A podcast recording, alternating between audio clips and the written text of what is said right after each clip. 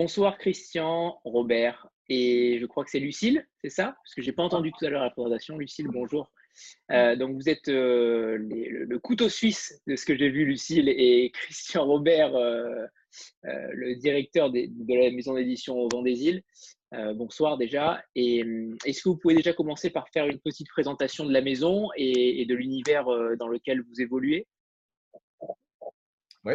Alors, je vais peut-être vous montrer quelque chose, c'est ça. Voilà, déjà, c'est un bon premier Vous l'avez déjà vu? Vous l'avez vu, n'est-ce pas, ou pas du tout? Non, on ne l'a pas vu. Non, non. Ok.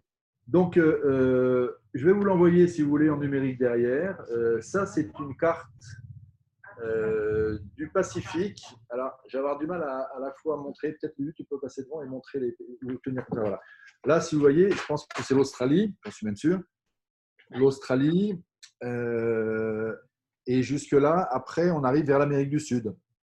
Et donc ça, c'est tout le Pacifique Sud, la Nouvelle-Zélande qui est là, la Polynésie française qui est là, les Samoa, euh, la Papouasie-Nouvelle-Guinée, euh, le Pitcairn.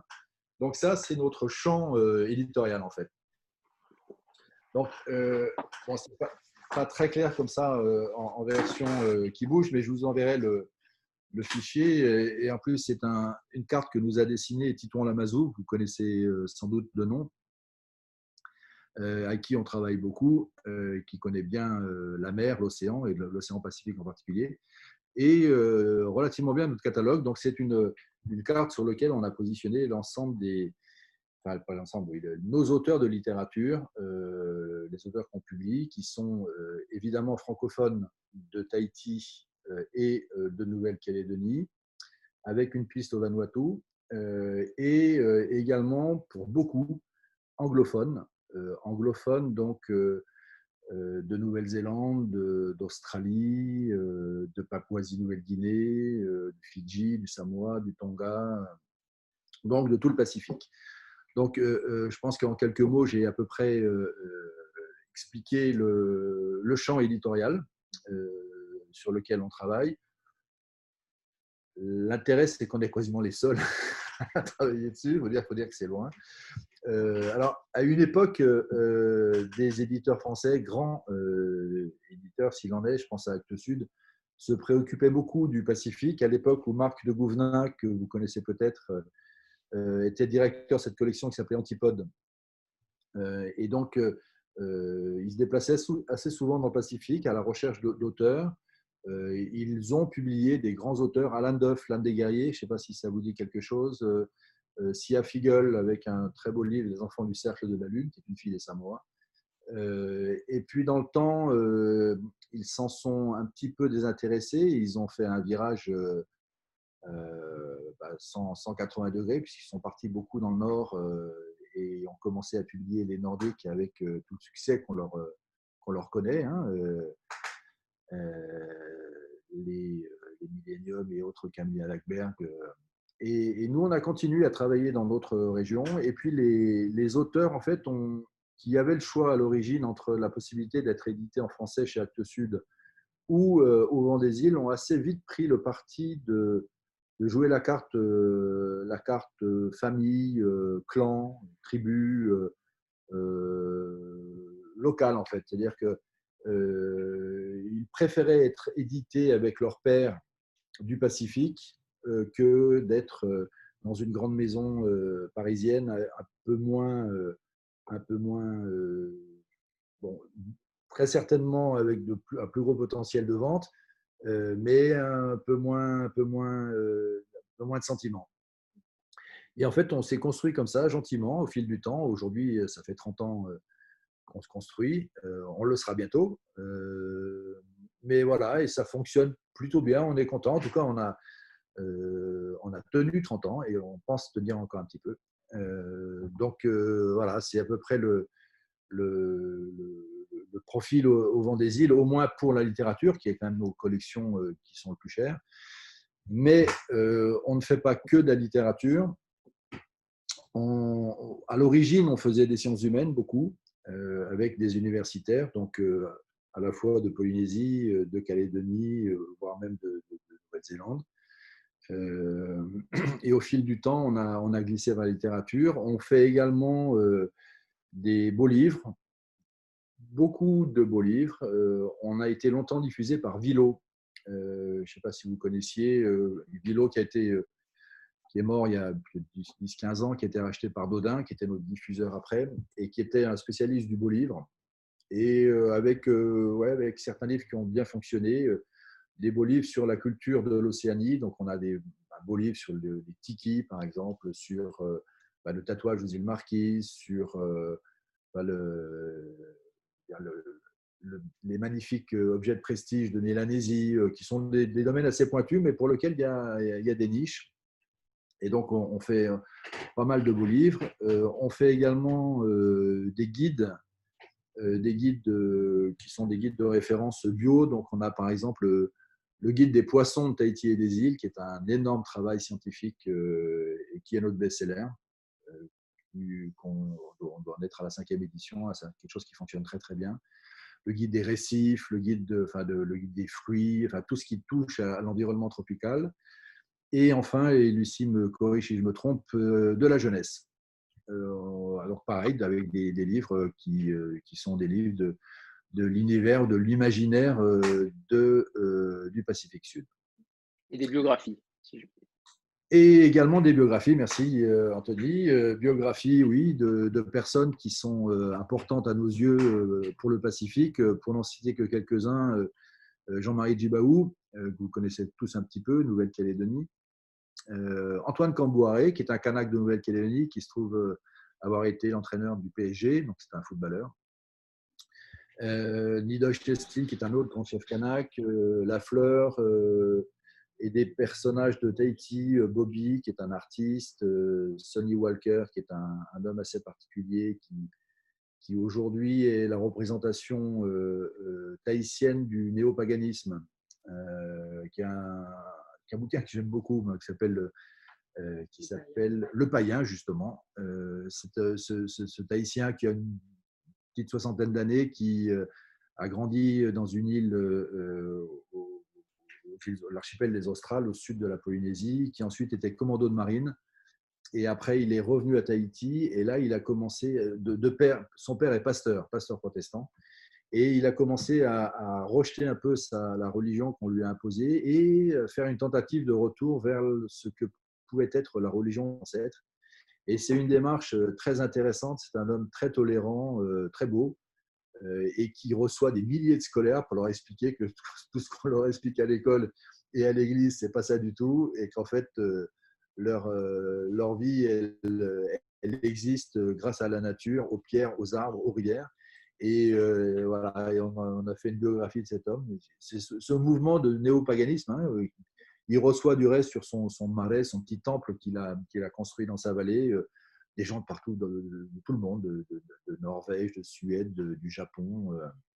Donc voilà, c'est encore une biographie. Et, et je garde le meilleur peut-être pour la fin, une biographie qui va sortir dans quelques semaines d'un garçon qui s'appelle Teheura, qui est un, un Tahitien euh, très sympa et qui, euh, qui, est, euh, qui dans, dans, sa vie a eu un accident, c'est qu'il il a été pris dans une émission qui s'appelle Colanta et c'est c'est un accident qui a vraiment changé sa vie. et, voilà, et aujourd'hui, là, il vient de sortir de sa quatrième saison dans Colanta et on sort donc une biographie qui est alors voilà, peut-être pas euh, entre guillemets destiné à un public de lecteurs, mais euh, à un public de fans. Euh, et c'est un garçon qui a su, qui a su, bah, qui a su toucher beaucoup, beaucoup, beaucoup de monde.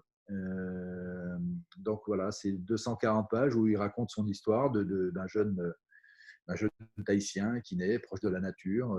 et puis derrière, quand il part à Montpellier pour faire STAPS, la rencontre de sa, de celle qui deviendra euh, sa femme et la mère de ses quatre enfants, puisqu'ils viennent d'avoir un, petit, un petit bébé, là, il y a, un mois. Et, puis un jour, Colanta, et la vie qui change, et, voilà. Et, et 7 euh, millions de personnes qui le regardent tous les vendredis soirs, euh, et qui détestent les autres, enfin, qui détestent ceux qui l'éliminent, parce qu'il se fait éliminer en général. mais, mais, mais il a une position assez particulière. Donc voilà, c'est ça, ça sort le, le 22 août. Est-ce que j'en ai dit assez ou tu, vous voulez d'autres précisions sur, Pour l'instant, c'est très bien pour une présentation de début. Christian et Lucille, est-ce que vous êtes, vous êtes tahitien vous-même? Comment vous en êtes arrivé à créer une maison d'édition à Tahiti? En tout cas, basée à Tahiti. Je vais commencer et Lucille prendra la suite pour elle. Euh, moi, je ne suis pas tahitien, mais je suis arrivé ici il y a un peu plus de 35 ans. Euh, et euh, je suis arrivé à, l'édition par l'imprimerie. Je dirigeais une imprimerie. Et fin des années 80, il y a eu l'arrivée de ce qu'on appelle la PAO, la publication assistée par ordinateur, les Mac, les Mac double drive avec deux disquettes. Je ne sais pas si vous vous souvenez. Ah ben non, vous étiez pas encore sur, sur, sur ordinateur. Et, puis voilà, et donc euh, j'ai créé un studio euh, avec, euh, avec ces machines et, très vite on a travaillé, on faisait du service pour les autres et puis très vite on, s'est mis à faire nos livres jusqu'à ce qu'on abandonne toute notion de service et qu'on passe à, ce qui nous stimulait le plus, qui était donc faire des livres. Voilà, ça donc c'est pour moi. Lulu, je te laisse. Euh, bien, moi, je suis ce qu'on appelle euh, ici demi tahitienne, c'est-à-dire que j'ai euh, une maman qui est de, originaire de France, métropolitaine du Sud, et donc mon père qui est polynésien. Donc, j'ai plus hérité du côté français, je pense, mais j'ai vécu en fait dans les deux endroits et je suis pas du tout dans le milieu du livre à la base. J'avais suivi des études d'économie en école de commerce, mais euh, en revenant à Tahiti, j'ai redécouvert euh, des littératures euh, océaniennes que je ne connaissais pas du tout. et grâce à Christian, j'ai d'abord pu commencer à m'occuper du Salon du Livre de Tahiti, qui est un très bel événement. Et puis assez vite, j'ai intégré la maison d'édition tout en découvrant vraiment euh, tous ces ouvrages qui soient polynésiens, mais surtout euh, également euh, anglophones, traduits. Mais ça a été une vraie découverte et c'est ce qui a vraiment marqué, cette expérience. Et depuis maintenant quelques années, bah, c'est un vrai plaisir que de, de vivre cette expérience littéraire et aussi tous les ouvrages, que ce soit euh, beaux livres en sciences humaines. Voilà, ça contribue aussi euh, sur le plan culturel à euh, bah, développer aussi tout ce qu'on peut apprendre dans chaque ouvrage. Alors, est-ce qu'on peut revenir sur l'organigramme, entre guillemets, d'Auvent des îles? Est-ce que vous êtes, je, crois que vous n'êtes pas que deux, évidemment, mais est-ce qu'on peut revenir sur, sur cet organigramme? Oui, alors en, fait, on est une usine de couteaux suisses. tu, parlais du couteau suisse pour, je disais ça justement, je, disais ça justement le couteau suisse, pas par rapport au, au fait que sur le site, euh, Lucille est caractérisée comme cela. Hein.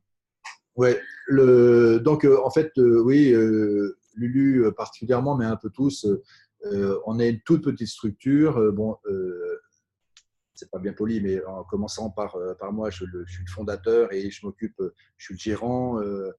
Euh, je m'occupe un peu de tout aussi, euh, d'éditing, de suivi, de relations auteurs, euh, de comptabilité, de gestion, etc. etc.,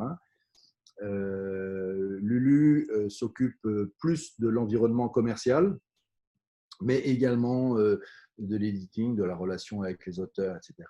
Anne-Sophie, qui est, qui est derrière, est notre chef de production, donc est avec nous depuis 30 ans. Elle fait de la prod. C'est une bête de prod, il faut le reconnaître. Elle est très forte. après, on a en bas une jeune femme qui s'appelle Estelle Vincent qui, s'occupe de l'accueil parce qu'on a un showroom, vous avez peut-être vu sur nos sites, donc un, espace assez élégant dans lequel on présente nos livres, on les vend également. parce qu'il y a de moins en moins de libraires à Tahiti et que nous, on a quand même besoin de vendre des livres. Euh, et à côté de ça, on a des gens qui sont euh, fidélisés, mais euh, extérieurs. ici, ça s'appelle patenté. Chez vous, je crois que ça s'appellerait auto-entrepreneur. donc, c'est notre relectrice qui s'appelle Hélène, Missotte, une graphiste à qui on sous-traite la plupart des cours, qui s'appelle Oran de Marty, une fille qui fait des dîners avec nous, qui s'appelle Charlotte Petit, alors, évidemment, euh, nos traducteurs et traductrices, dont notre traductrice préférée qui habite en Auvergne, qui s'appelle Mireille Vignol, qui nous a traduit, bah, je ne sais pas si vous avez eu Faux semblant entre les mains, c'est elle entre autres qui traduit Faux semblant, elle traduit beaucoup de livres pour nous. Mireille est, voilà, lui-même. Je sais pas si, Madame Tapioca, je ne sais pas si tu l'as lu, mais c'est un, un, bouquin que moi j'aime bien en tout cas. Je ne l'ai pas lu encore, mais c'est prévu. Ok.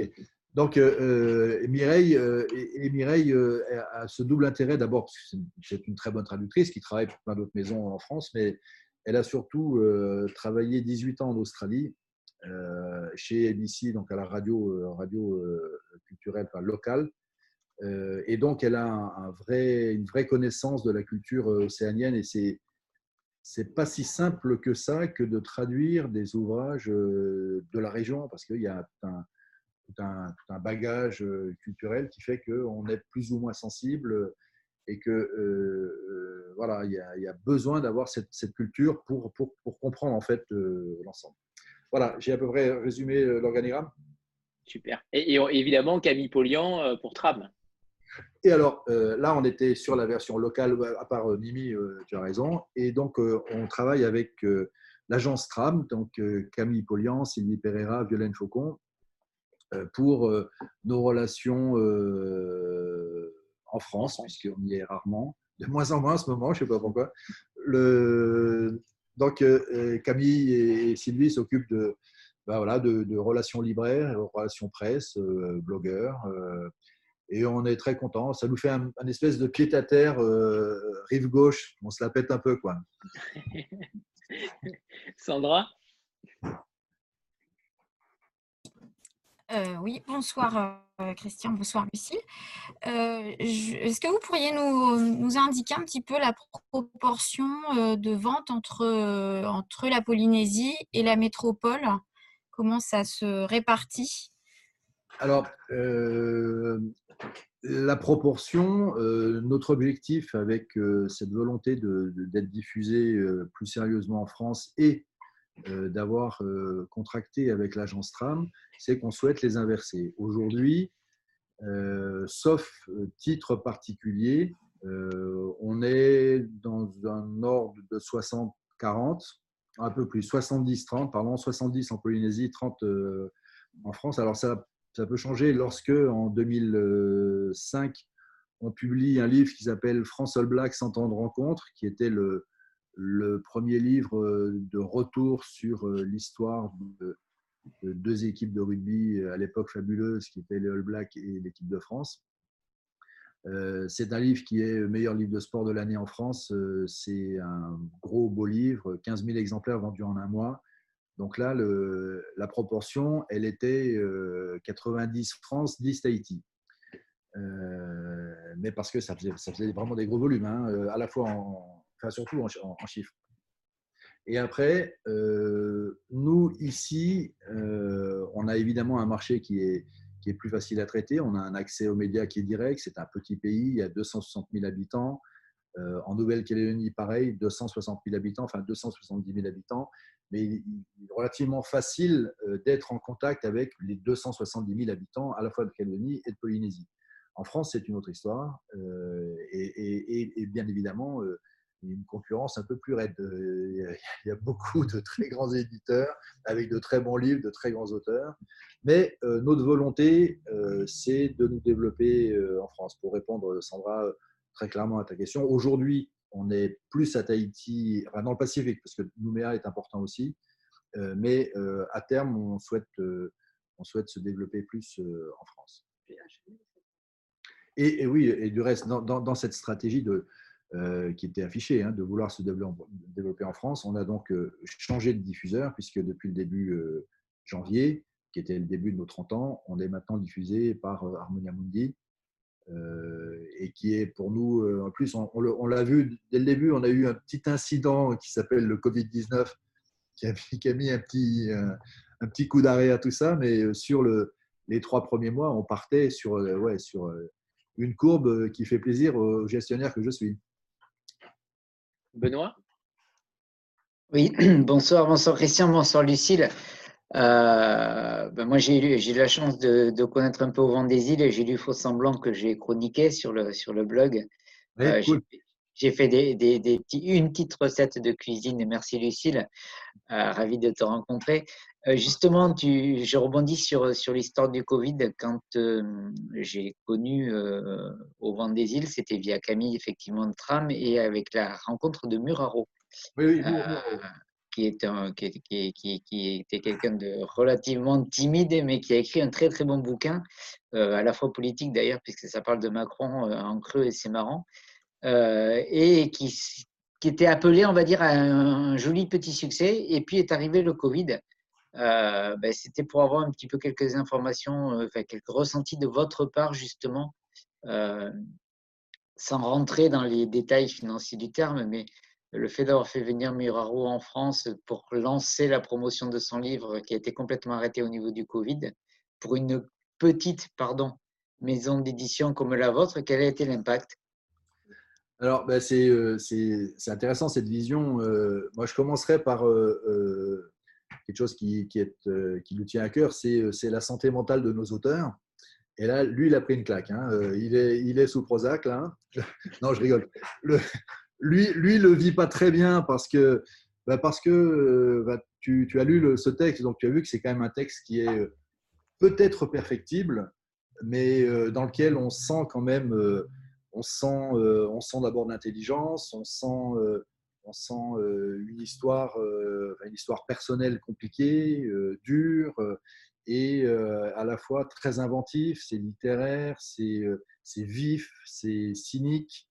Oui, euh, on sent, un besoin d'exorciser quelque chose, effectivement. Très clairement, très clairement. Ben, c'est c'est euh, ce qu'il essaie d'exorciser, c'est ce qu'il dit sur le, rabat du livre dans lequel euh, il se présente. Hein, je peux vous le lire à tous. C'est celui-là, le, livre dont parle Benoît. né à Tahiti d'un père breton alcoolique autoterminé et d'une mère chinoise bourgeoise assumée. Donc, quand il dit autoterminé, en fait, le premier la première rédaction de cette bio, c'était d'un père breton alcoolique suicidé, euh, qui nous paraissait, paraissait un petit peu dur. Donc, euh, on a tourné ça comme ça. Mais, mais c'est toute, la, toute sa, bah, cette histoire personnelle qui est extrêmement lourde et que, évidemment, euh, ce livre, comme sans doute beaucoup d'autres livres, est, aussi une thérapie. Donc, on en revient au médical et, il est passé voir la semaine dernière. Et lui, il est un peu dépité et euh, il est surtout, euh, euh, mais là on rentre vraiment dans, dans, la relation auteur-éditeur, mais c'est plaisir de, la partager. Nous, ça fait un bout de temps qu'on lui dit, bon, ok, Méridien Zéro est écrit, il faut que tu te mettes tout de suite sur un autre livre. D'autant que entre le manuscrit reçu et le livre publié, on a, enlevé plein de choses et il y a plein d'histoires dans, l'histoire. Il y a de quoi faire un autre livre. Et donc, nous, on le stimule pour qu'il fasse son bouquin. Et là, c'est vrai que ça lui a mis, euh, ça lui a mis un petit pet quand même. Euh, il espérait, il est parti. Euh, cette rencontre rue Galande à laquelle, ce petit déjeuner, Benoît, à laquelle tu, auquel tu as assisté, il était ravi, même s'il est un peu timide. il a une cervelle qui, qui tourne quand même très très vite. Et il attendait la suite avec impatience. Donc, de lui expliquer que c'est pas de chance, mais euh, c'est la faute au Covid. Euh, lui, là, il est un petit peu, il est un petit peu, euh, comment je dirais, dépité. Mais ça fait peut-être aussi partie de, notre job d'éditeur que de lui expliquer que bah, c'est comme ça, mais que tout ce qui a pu être marqué le, bah, sera peut-être rattrapé ensuite. Alors après, on n'est pas complètement voilà, moi je pense que ce, ce, livre peut avoir une vie encore. Hein, en même euh. temps, euh, il y a aussi le côté très euh, anticipateur du roman qui, en plein Covid, mine de rien, certaines scènes rejoignent la situation. C'est ce que je dis, c'est ce que je disais. le, le, livre parle un petit peu durant cette période, c'est clair. Voilà. Donc alors après sur la partie purement économique éditoriale, effectivement c'est jamais agréable que de faire des tirages. On avait fait un tirage assez conséquent, là, je ne sais plus combien, euh, peut-être 5, 5, 000 exemplaires, parce qu'on avait, euh, on avait des espoirs et des raisons de croire euh, en un éventuel intérêt d'un lectorat pour ce titre. Donc, on l'a on a fait un assez gros tirage. Bon, pas de bol, mise en place le 5 mars, ça, oui, c'est pas, c'est pas arrivé au bon moment, très clairement. D'un côté, faux semblant mis en place le même jour. et alors, pareil, il a été balayé par le Covid, mais je pense qu'il a aussi une petite chance de survivre. et alors, c'est une histoire assez, assez paradoxale, mais et moi, l'impression que j'ai, c'est que en fait, il a une chance de survivre parce que comme c'est un tout petit bouquin, beaucoup de gens l'ont lu, des libraires en particulier, qui ne connaissaient pas Au vent des îles, évidemment, comme la plupart des gens, euh, mais qui sont dit, bon, c'est un, investissement temps minimum, et euh, qui ont quand même été surpris de, rentrer dans un univers qu'ils ignoraient tout. Et visiblement, ils s'y sont bien sentis. Euh, et du reste, aujourd'hui, on a plein de retours de libraires sur Faux Semblant. On n'en a pas, pas trop sur Méridien Zéro, parce qu'effectivement, à part Benoît qui l'a chroniqué, il y a eu peu de choses sur Méridien Zéro. Donc, voilà, si s'ils ne sont pas vendus, ben, ils ne seront pas vendus. J'ai envie de dire, ça fait 30 ans qu'on on vit cette expérience, donc on est, on est un peu rodé là. Et c'est du reste une, j'en parle beaucoup avec des, amis qui ont des entreprises et à Tahiti comme en France et comme de partout dans le monde, je crois qu'il y a quand même une réalité de crise économique qui se, qui se, qui, se pointe là. Tout le monde est à peu près d'accord là-dessus. Il y a déjà des, entreprises très en difficulté et euh, tous mes amis qui ne euh, savent pas trop comment réagir et qui me demandent comment on fait nous, euh, moi j'ai tendance à répondre, nous ça fait 30 ans qu'on vit dans un, univers commercial très compliqué. donc on est, on est un petit peu habitué à la, à la difficulté et, cette crise pourrait s'en être une de plus. Quoi. Alors peut-être que c'est celle qui mettra à genoux, voire même nous enterrera, mais j'ai pas l'impression. J'ai pas l'impression. Donc voilà, c'est oui, c'est pas un joli coup économique, mais c'est pas fini. Hein, c'était c'était il, y a trois mois. Ça peut vivre encore. Est-ce qu'on peut parler, Christian et Lucille, des, des prochaines parutions ou celles qui viennent de sortir post-confinement? Avec plaisir. Euh, bah, déjà, on va parler d'une publication qui, qui peut-être euh, euh, peut, peut, rebondir un peu à l'instar de ce que disait Benoît sur, sur Méridien Zéro et cette fraternité gilet jaune, voire crise nationale. C'est celui-ci. Donc, il a chroniqué Séverine aujourd'hui, je crois. Ah, j'ai pas vu encore. Ah, c'est toi qui ce qu'on disait tout à l'heure. merci Séverine, surtout qui elle est où Séverine? Je la vois pas là. Madame Tapioca. Ah, c'est toi, Madame Taylor ah, oui, Moi, je ne l'ai pas vu, mais Lulu me disait il y a une super, euh, super, super recension de sur de colère. Bah, c'est un super bouquin. Ouais, c'est pas, c'est super bouquin. Et, il fait écho à la période actuelle, toutes les questions euh, raciales, culturelles du moment. Enfin, j'espère qu'il sera lu parce que moi, il m'a beaucoup ému en tout cas. Il nous a tous émus. Euh, euh, d'abord, euh, nous, quand on l'a lu en version originale. Après, le, traducteur qui est David Faucambert. Je ne sais pas si vous le connaissez. Il a écrit Bluff. Bluff, ouais. Bluff, chez nous. Enfin, il a Bluff chez, chez Stock et chez nous. Mais il a aussi écrit d'autres livres merveilleux. Son premier, c'était Nul Arbor sur l'Australie. Après, il avait fait Maltiempo sur la boxe à Cuba, qui est extraordinaire. Et son avant-dernier, c'était Manuel El Negro sur le flamenco andalou, euh, et euh, bref, bah, de toute façon, David, euh, en plus d'être un ami, c'est pour moi, il fait partie des grands, des grands écrivains français, même s'il n'a pas le succès qu'il mérite. Mais enfin bon, ça, reste à mon avis un grand. Et lui était complètement ému, ému de, de traduire ce texte. Et il y a mis beaucoup de lui, mais je pense que bah, je suis ravi que Séverine, c'est ça, Madame Tepka ouais. tu, tu, tu, es, tu es ressenti ça aussi? Parce que ouais, c'est aussi pour ça qu'on fait ce métier. Donc, on est, on est, très content euh, de voir que voilà, il y a des textes qui peuvent toucher. Et alors, euh, donc, euh, j'en parlais parce qu'effectivement, il fait écho à Black Lives Matter aujourd'hui, très clairement, si ce n'est que ça se passe en Australie.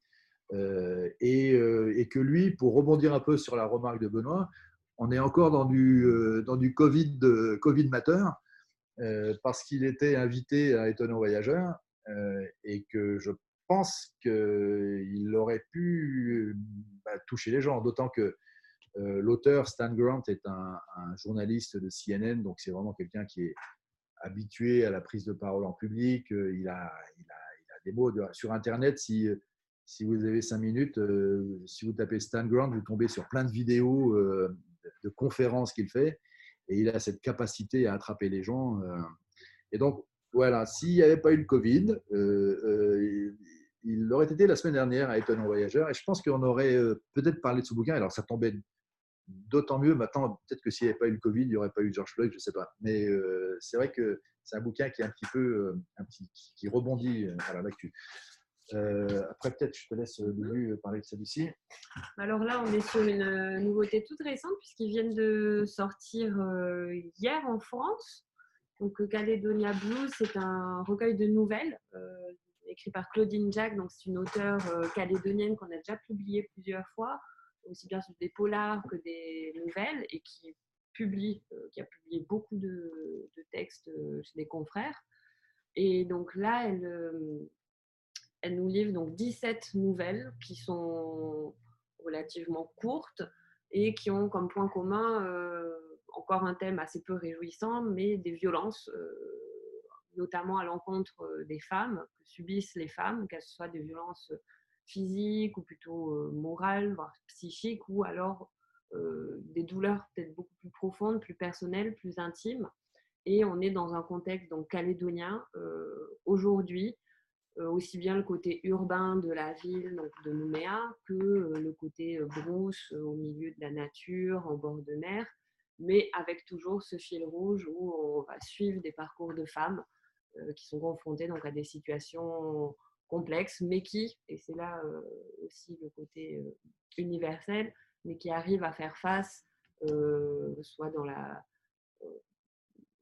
dans la lutte, dans le combat, ou parfois, ben, parfois aussi dans la, tolérance, la conciliation, et du coup, on, arrive à s'identifier vraiment. Il y a beaucoup de scènes du quotidien, donc euh, des scènes de vie qui peuvent se passer n'importe où, et euh, c'est ce qui fait aussi le, talent de cet auteur. Et comme tout à l'heure, Christian le précisait, donc euh, on a collaboré avec Titouan Lamazou pour cette couverture, donc il a réalisé spécifiquement pour ce livre. Voilà.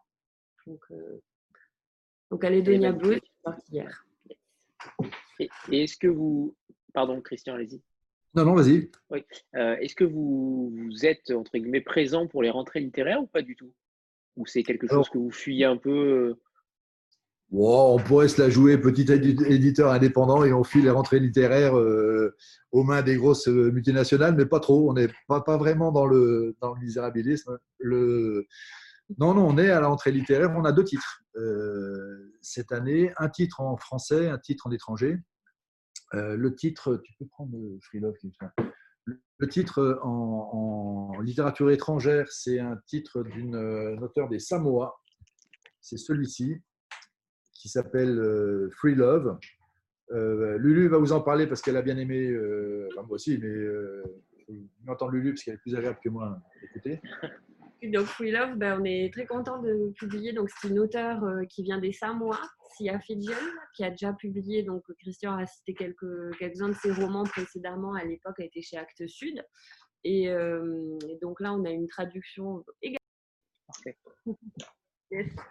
Oui, du coup, donc euh, très contente de publier Sia Fidjian, cette grande auteure originaire donc, de, Samoa. elle est grande parce que c'est une, une, femme qui mesure 1m90, qui pèse 140 kg, des Samoa. Je ne sais pas si ça vous dit quelque chose, Samoa, euh, toi, c'est les rugbyman de... Grande auteur.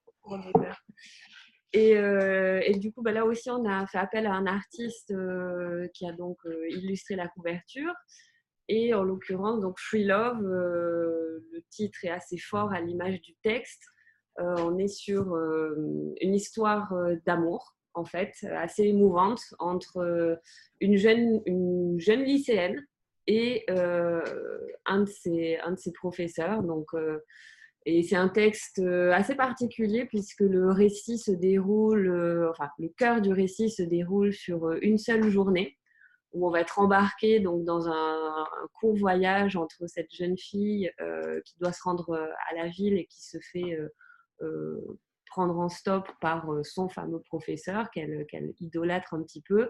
Et pendant ce trajet, autant l'aller que le retour, les liens vont, vont être euh, très étroits entre deux et ils vont, euh, bah, ils vont tout simplement vivre une histoire très courte dans le temps, mais très intense, et pas que sur le plan physique. Il y a, il y a tout un déroulé des rapports humains qui peuvent se passer dans cette île des Samoa, dans cette culture qui est à la fois traditionnelle et en même temps ben, intégrée à, la vie moderne aujourd'hui du fait de, des rapports occidentaux.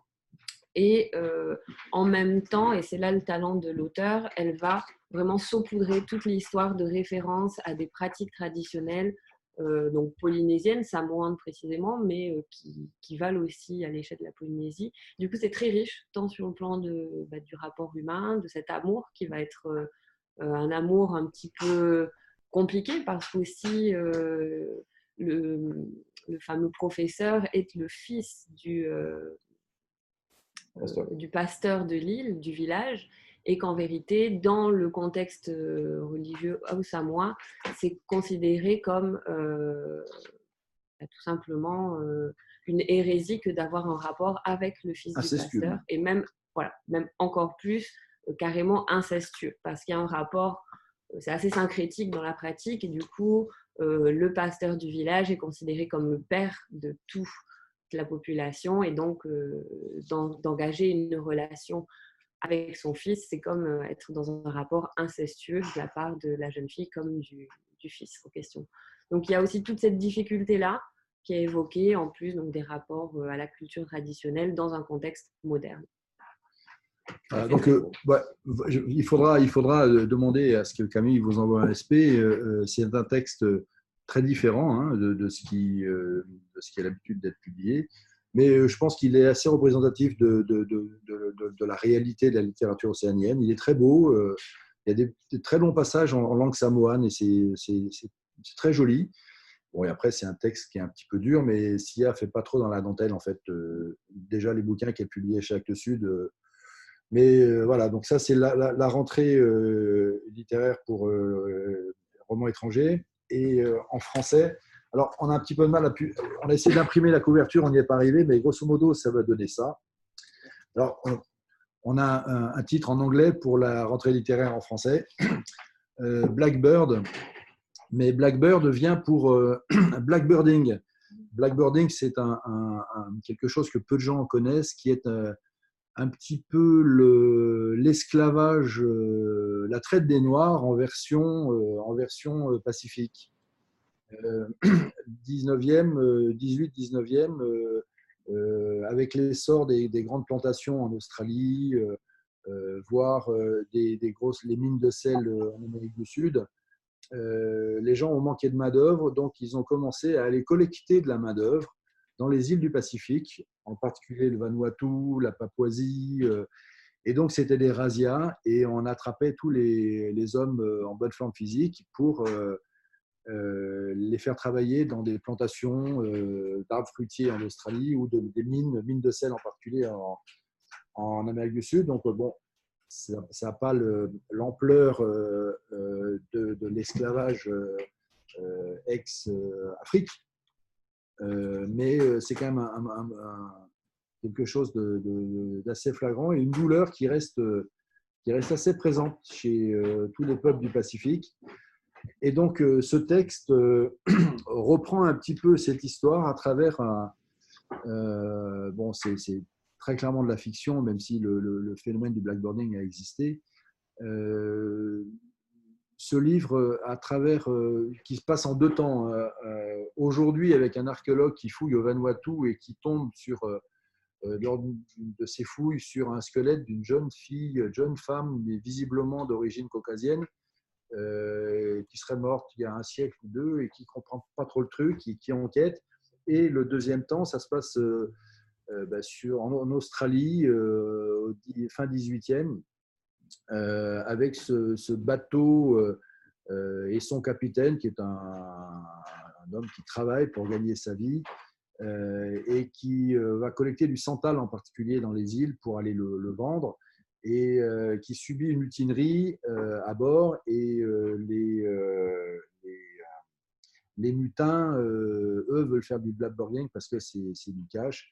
Et donc, il y a un drame qui se passe à bord, c'est très bien écrit.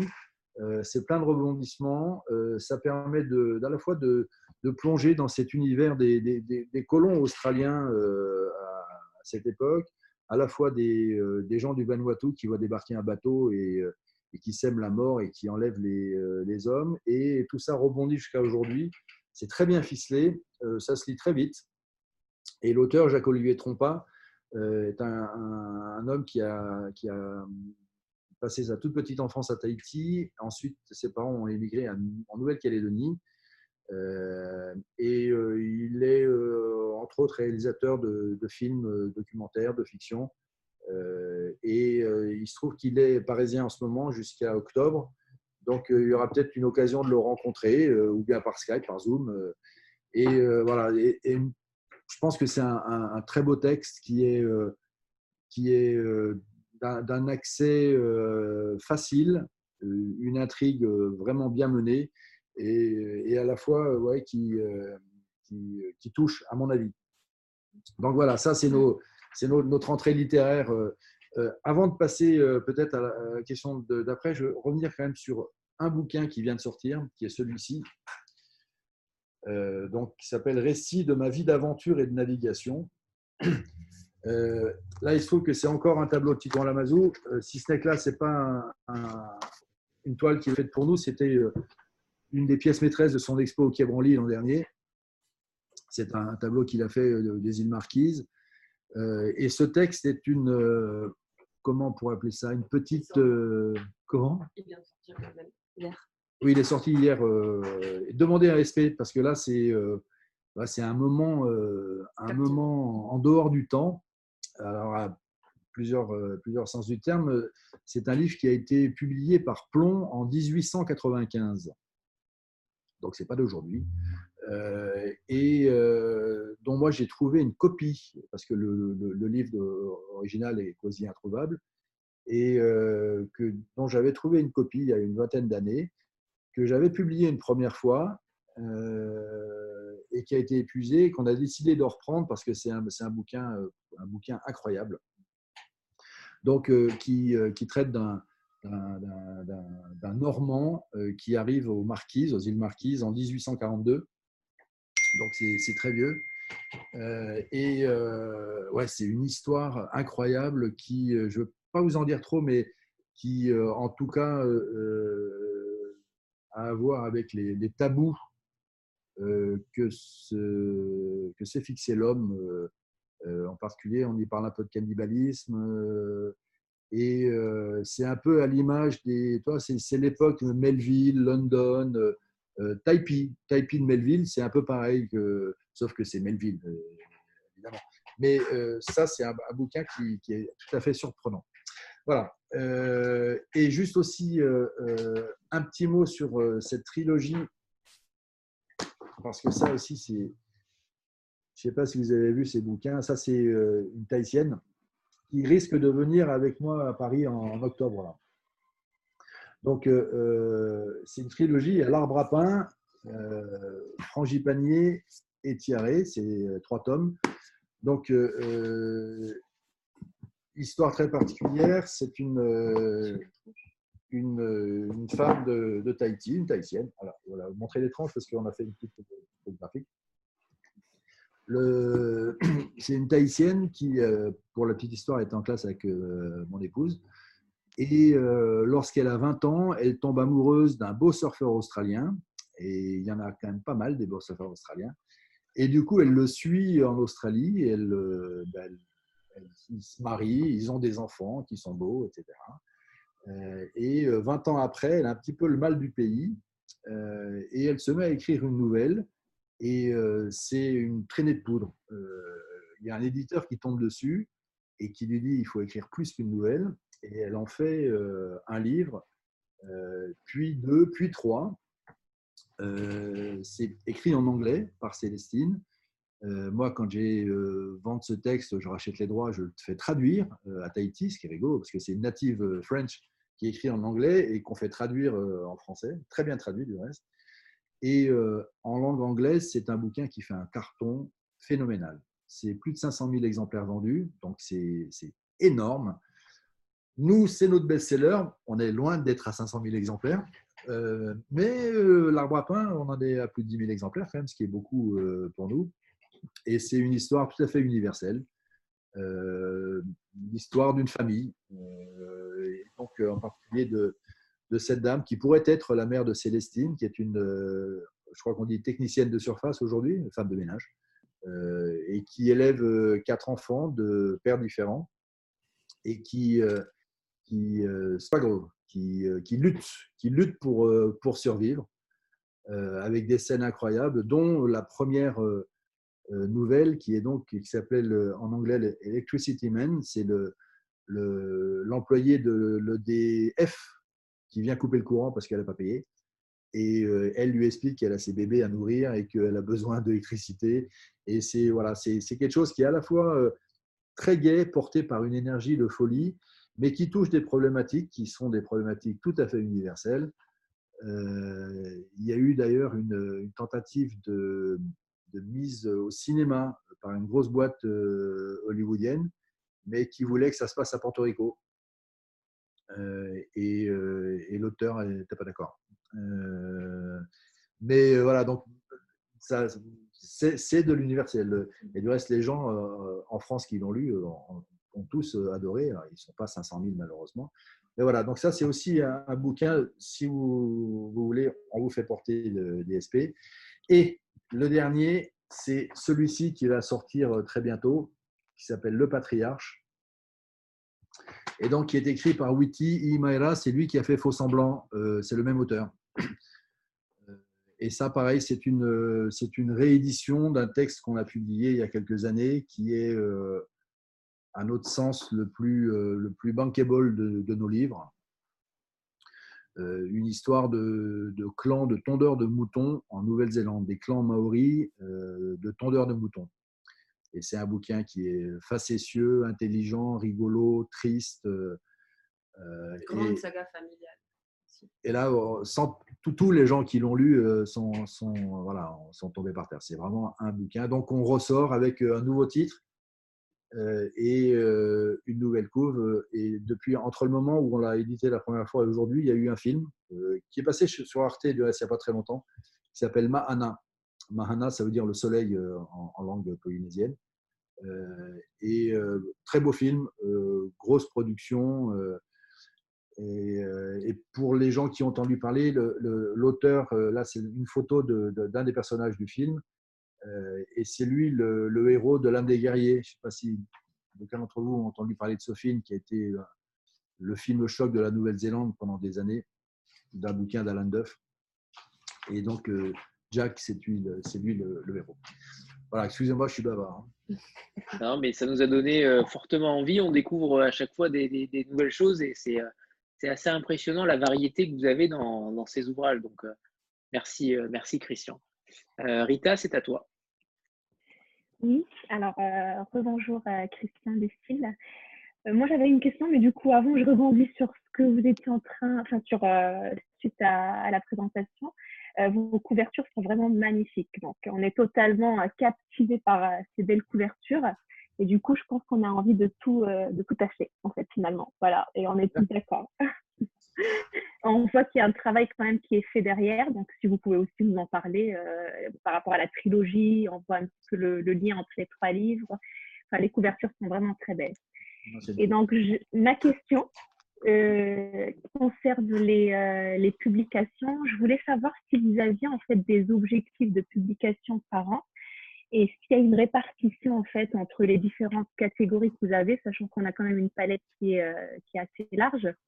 Et est-ce qu'il y a des critères de choix euh, spécifiques euh, que, que, vous avez pour choisir euh, de publier tel ou tel livre, mis à part bien entendu le fait de, de rester dans l'univers pacifique? Voilà. Alors, bon, on va, je vais répondre à la première question. Le, tiens, Benoît, visiblement, tu as la trilogie. Ah bah oui, il a la totale. s'agissant des couvertures, parce que c'est, c'est à la fois c'est très marketing, euh, mais c'est également euh, l'esprit d'une maison qu'on essaye de, faire sortir avec ça. Et c'est un peu l'écueil qu'on a euh, aujourd'hui avec nos coups, mais on est ravis qu'elles vous plaisent. pendant des années, on avait des couves typo, c'était celle-ci. Donc ça, c'est la première version de l'arbre à pain, en fait. Hein. En fait, non, c'est pas la première version. La première version de l'arbre à pain, c'était celle-ci. Et puis après, on l'avait on l'avait pris dans notre collection de littérature du Pacifique, donc, qui était cette couve typo, avec différentes couleurs. Là, on l'avait en, violet. Et une, une, femme que vous connaissez peut-être, qui s'appelle Karima Gamjit, qui est euh, qui est la boss du CED aujourd'hui, une des boîtes de diffusion de, Gallimard, c'est eux qui diffusent euh, Zulma, entre autres, euh, qui est une amie et qui m'a dit tu, te fais plaisir avec tes couvertures, je, suis content pour toi, mais tu peux, c'est pas vendeur, quoi. Tu, peux pas. Il faut, il faut que tu trouves autre chose. Tes couves, elles sont, c'est plutôt des sciences humaines, c'est pas, c'est pas fun, quoi. Et donc, euh, dans cette euh, stratégie qu'on mûrit depuis un certain nombre d'années, euh, d'essayer d'être un peu plus visible en France, et en particulier sur les étals des libraires, parce que c'est une problématique, on a décidé de, de se mettre le, le, challenge, parce que c'en est un à chaque fois, de faire des couves un peu différentes et un peu plus, un peu plus qui plaisent un peu plus à Rita. En fait, le truc qui était là. Euh, et donc, on a, on a, c'est une grosse galère. Hein.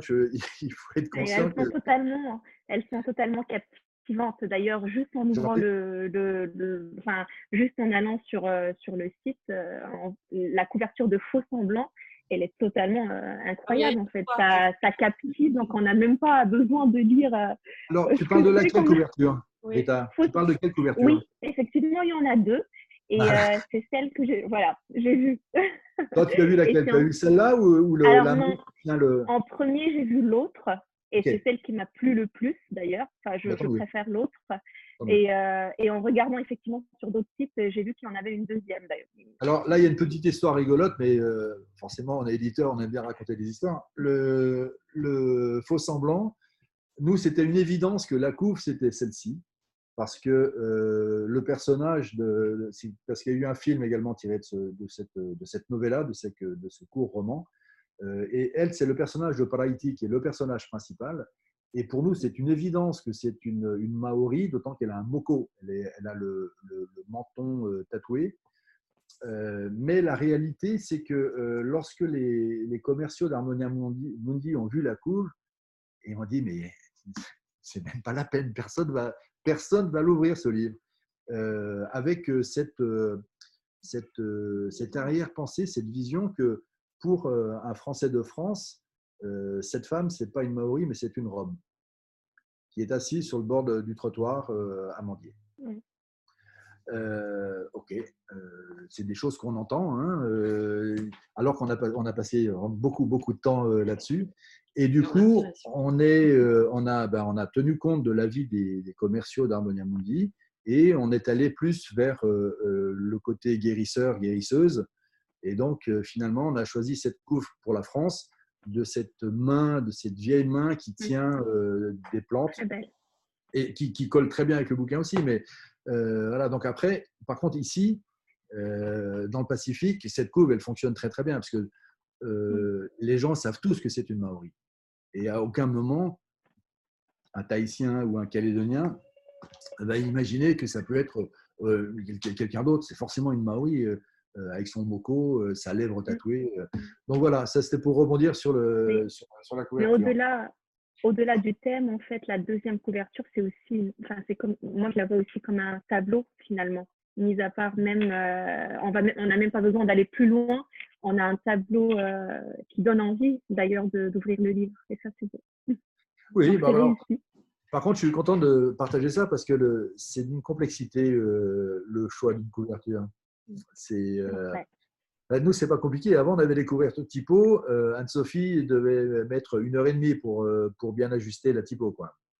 Aujourd'hui, mais c'est des dizaines d'heures déjà dans la réflexion. Qu'est-ce qu'on met comme, comment on l'illustre euh, on passe sur quel thème, après trouver l'image, ce qui est une vraie galère, et puis après que la graphiste arrive à en faire quelque chose. Euh.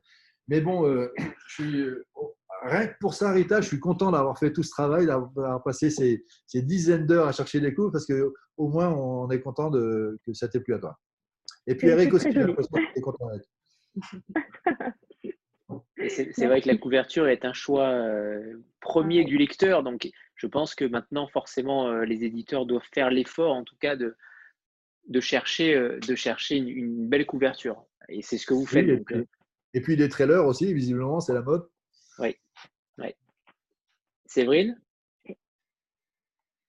Qui faisait la moue Non, sur les trailers, je faisais la moue, mais bon.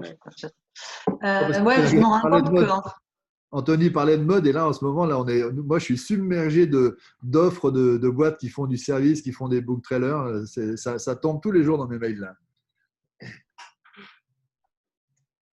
ouais, je me rends compte donc que je connais euh, très peu voire pas du tout la littérature euh, océanienne. Et je me demandais est-ce qu'il y a quelque chose qui l'a défini? Est-ce qu'il y a des thèmes récurrents euh, est-ce qu'il y a des points communs voilà. Ou pas du tout. Alors c'est une question qui est, éminemment intéressante, même si elle est quand même très complexe. Euh, euh, je pense qu'on peut y voir euh, des, points communs, très clairement. Alors, est-ce que ça la définit? C'est une autre problématique, hein, mais on peut y voir des, points communs. D'abord, que tous les peuples du Pacifique, de l'Océanie, ont la même histoire. ils, viennent, ils ont tous la même origine, qui se situe en Asie du Sud-Est, d'accord, Taïwan par là. Et ensuite, ils ont pris la mer. C'est des choses qu'aujourd'hui on connaît plutôt bien, puisque euh, au, euh, XVIIe, quand euh, ou même avant le, avant, avant au XVe, quand la plupart des grands navigateurs européens ils faisaient du cabotage et s'éloignaient jamais de la côte, les ancêtres des Polynésiens traversaient le Pacifique c'est colossal. Une science de la navigation. Donc ça, c'est l'origine. Et après, le peuplement s'est fait au fil du temps, sur plus de 5000 ans, à coloniser l'ensemble des îles en venant donc de, de, Far West jusqu'à jusqu'à l'Est, jusqu'à l'Amérique du Sud. Donc l'histoire est commune parce que c'est le même peuple, ils ont les mêmes, la même, le même matériel génétique, euh, et après, euh, la deuxième euh, partie commune de leur histoire, c'est la colonisation et l'évangélisation. Puisque tous, en 1760 et quelques, ils ont vu débarquer des Français, des Anglais, des Allemands, des Néerlandais, des Espagnols pour prendre possession de leurs terres. Donc là, c'est quelque chose qui est, commun à, tous ces peuples et qu'on ressent quand même dans toute cette littérature. Le deuxième point euh, très important, euh, quoique je trouve qu'il y a un, vrai, euh, retour de cette réalité, y compris dans la littérature française et, américaine, c'est le, le, rapport à la nature. Et pas, pas, que dans la littérature. Je pense qu'on vit dans une époque où on, se, on se, retourne vers la nature qu'on avait, qu'on avait, qu'on avait, oublié un petit peu. Et là, pour le coup, l'ensemble des, Océaniens sont encore euh, les deux pieds euh, très souvent nus sur leur terre.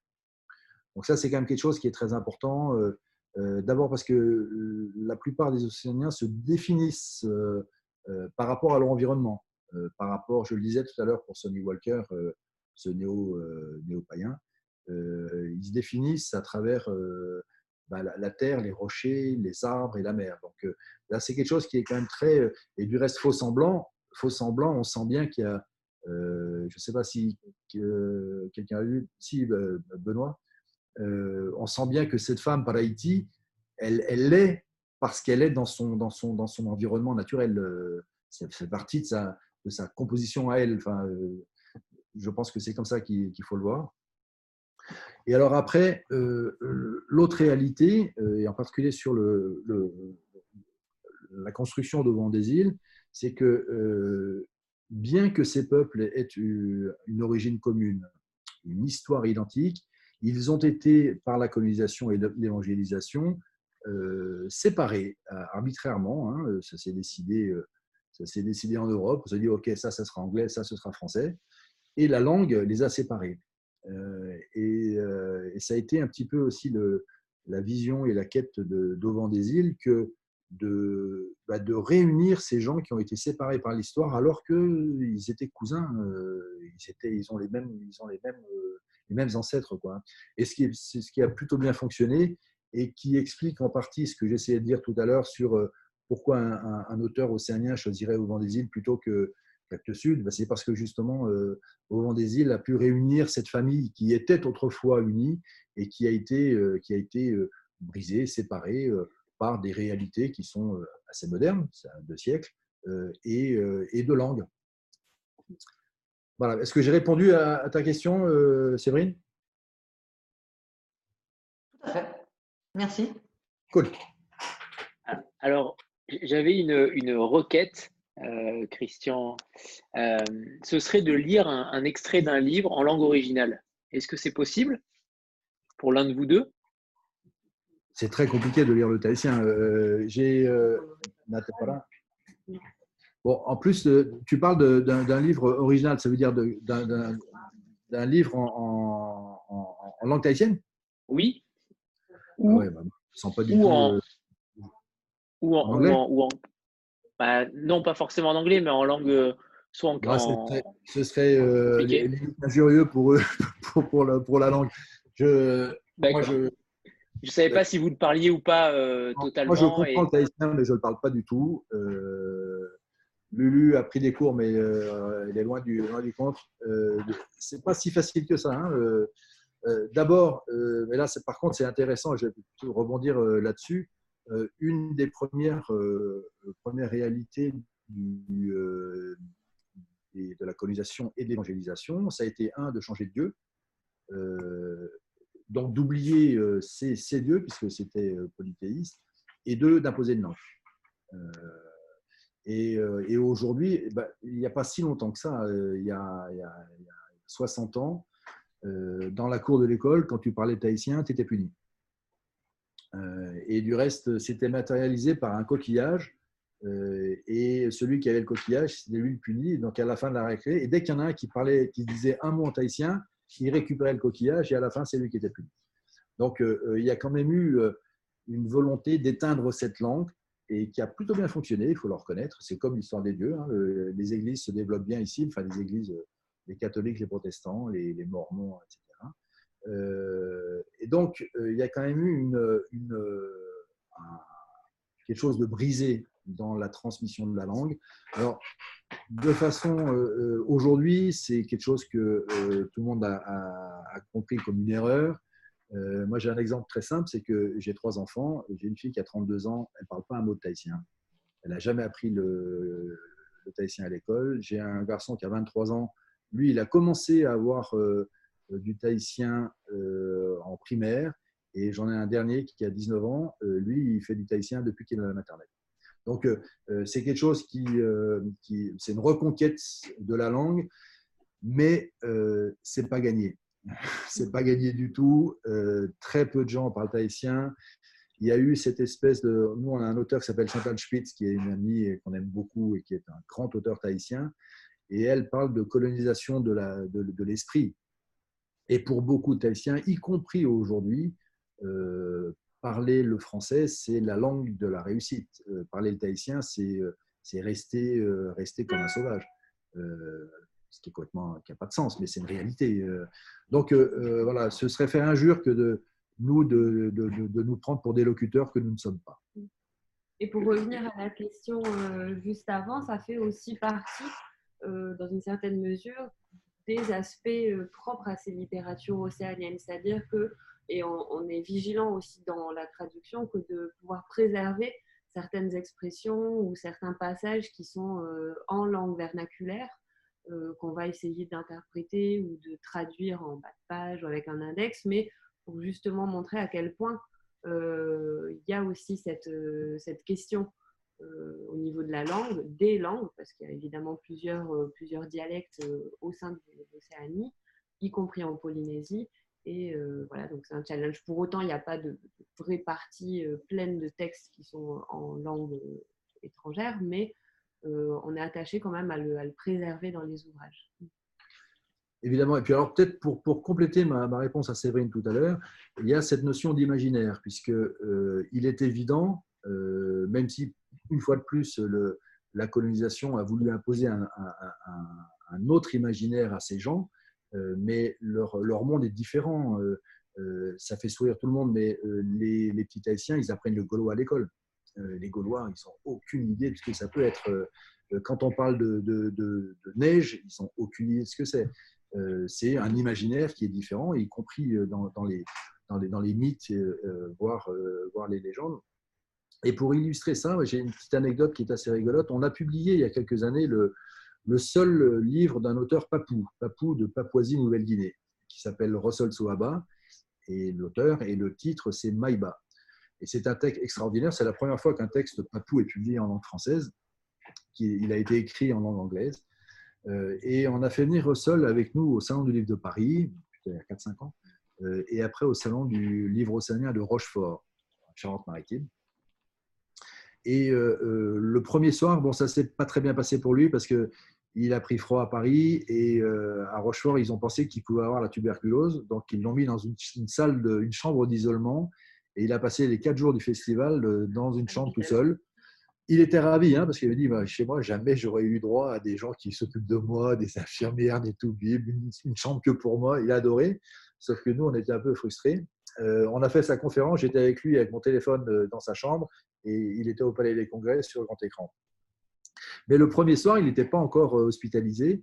Euh, le salon a projeté un film qui s'appelle euh, Tana, qui est un film qui se passe au Vanuatu, fait par des Australiens, qui est un très beau film du reste, qui est un peu Roméo et Juliette à la sauce Vanuatu. Donc les acteurs sont des, gens du Vanuatu, ils sont, sont noirs. et c'est pas c'est pas deux familles de Venise, mais c'est deux, deux, clans qui ne peuvent pas être. Euh, euh, la fille fait partie d'un clan, le garçon d'un autre, ils ne peuvent pas s'épouser parce que les clans sont, sont, ennemis. Et donc, à la fin, ils se suicident. OK. Et donc, euh, après, moi, j'étais un peu surpris quand même par ce film. En fait, j'avais vraiment l'impression que c'était Roméo et Juliette transplanté dans un autre décor tropical, exotique. et donc, j'en parle à Russell. Je me dis, comment tu sens le truc? Et, voilà ce que Russell m'a dit. Il m'a dit, alors, la musique était canon, vraiment. Hein. J'ai trouvé ça super. En plus, les acteurs super beaux. mais par contre, cette histoire, elle ne tient pas la route. Chez nous, si ça devait arriver, l'homme, il saute dans la mer et il se transforme en dauphin. Voilà.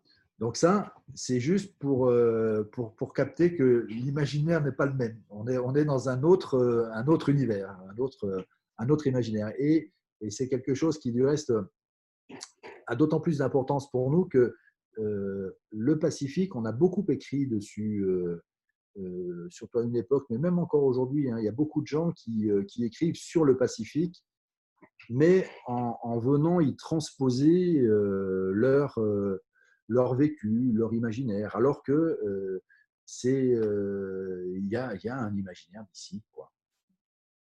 C'est à peu près clair ce que je dis ou c'est complètement allumé? C'est clair, c'est clair. Ok, cool. Isabelle? Oui, euh, bonjour euh, à tous les deux.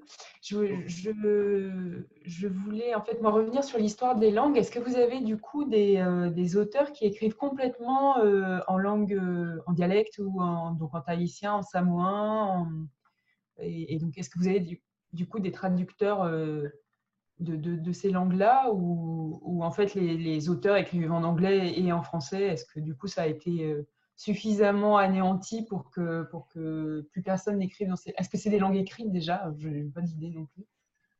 Alors, en fait, tu as, tu as la réponse dans ta question. Euh, euh, l'origine ce sont des langues orales, hein, très clairement. Il n'y a pas d'écrit.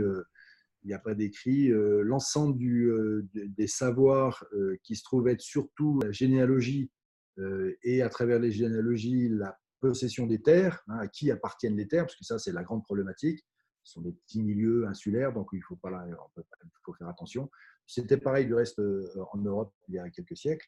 Euh, ça se transmettait par des, longues tirades de généalogie, et avec ça, on transmettait l'histoire, qui descend de qui et à quel moment il est en lien avec avec le divin, euh, puisqu'on considère que ce sont des dieux qui sont arrivés sur Terre et qui ont euh, fait des hommes. Ça me rappelle une, autre religion, euh, sauf que ce n'est pas une côte et un morceau de boue, mais c'est pareil. Et la, problématique, c'est plus on est proche du Dieu, plus on est, haut dans la société.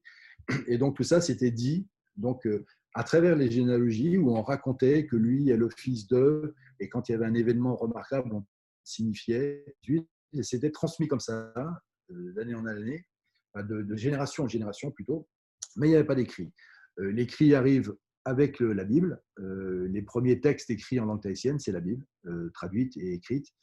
Euh, et aujourd'hui, je ne connais pas un seul auteur qui euh, n'écrive qu'en tahitien. Euh, et s'il y en a un qui pourrait le faire, mais il maîtrise parfaitement l'écriture en langue française. Donc aujourd'hui, il n'y a aucun, aucun, aucun, aucun auteur qui n'écrit qu'en langue tahitienne, mais ça pourrait devenir parce que en, mesure militante. Chez les Maoris, euh, qui sont beaucoup plus en avance que nous, enfin, quand je dis nous, c'est la Polynésie, sur le, retour des langues, euh, la plupart des écrivains maoris écrivent également en anglais.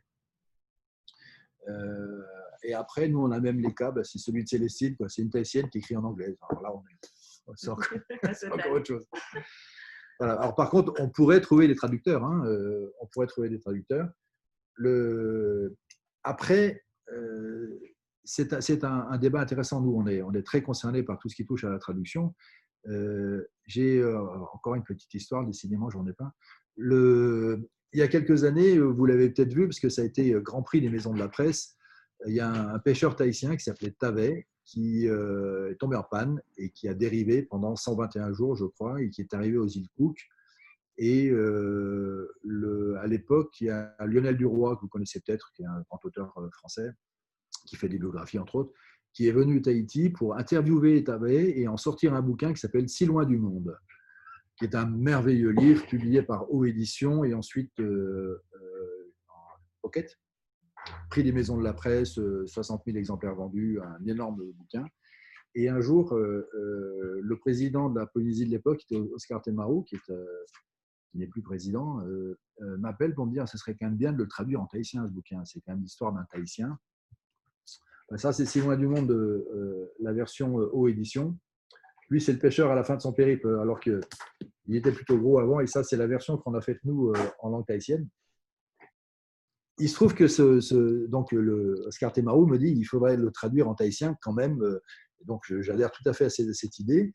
Et alors, pour faire un petit, un petit retour en arrière, lorsque Lionel Duroy vient pour interviewer ce pêcheur, ce pêcheur ne parle que tahitien il ne parle pas français. Et donc, euh, il fait appel euh, à, l'ancien ministre de la Culture, qui s'appelait Jean-Marius Rapoto, qui est un, lettré, euh, qui parle un, très bon tahitien. Et donc, ils sont à l'hôpital. Tavet est sur son lit d'hôpital, parce qu'il est resté quand même deux mois à l'hôpital pour récupérer un peu de, après son périple. Le, et donc, Lionel pose des questions en français. Jean-Marius les traduit à, à en tahitien. Tavet lui répond en tahitien et Jean-Marius traduit à Lionel pour qu'il comprenne ce qu'il voulait dire. Et là-dessus, Lionel écrit son livre. Et lorsque Oscar me demande de traduire ce bouquin tahitien, je fais appel à, un grand locuteur en tahitien qui s'appelle Rapoto, qui se trouve être le frère de l'ancien ministre de la Culture qui avait interviewé euh, Et quand je lui explique le truc, je dis voilà, il faudrait traduire le livre qu'a écrit Lionel Duroy, Si loin du monde, euh, en tahitien. Et lui me dit, mais moi, ça ne m'intéresse pas du tout de traduire le livre qu'a écrit Lionel Duroy. Ce qui m'intéresse, c'est d'imaginer ce que Tavel lui a dit, enfin a dit à mon frère, et que mon frère a traduit à, Lionel, parce que Lionel n'a rien compris. Lionel a fait un très bon livre, hein, c'est pas ce que, mais pour lui, dans son, dans son imaginaire, il était à côté de la plaque. Et donc, il a, il a fait euh, un livre qui est euh, en fait une transcription en langue tahitienne de ce qu'il imaginait euh, que Tavé avait dit à son frère qu'il avait traduit à Lionel Duroy. Et euh, donc tout ça pour, pour, Là, on rentre bien dans la complexité des traductions. Euh, et, l'an dernier, au Salon du Livre, on a essayé avec les, avec les étudiants en Réomaï, donc en langue tahitienne à l'université, de, se prêter un petit jeu rigolo, c'est de traduire le bouquin en tahitien en français. Pour, pour, pour voir qu'en fait, c'est n'est pas du tout si loin du monde de Lionel Duroy. C'est un autre livre ce qui serait, ce qui serait très rigolo, je, pense qu'on va y arriver.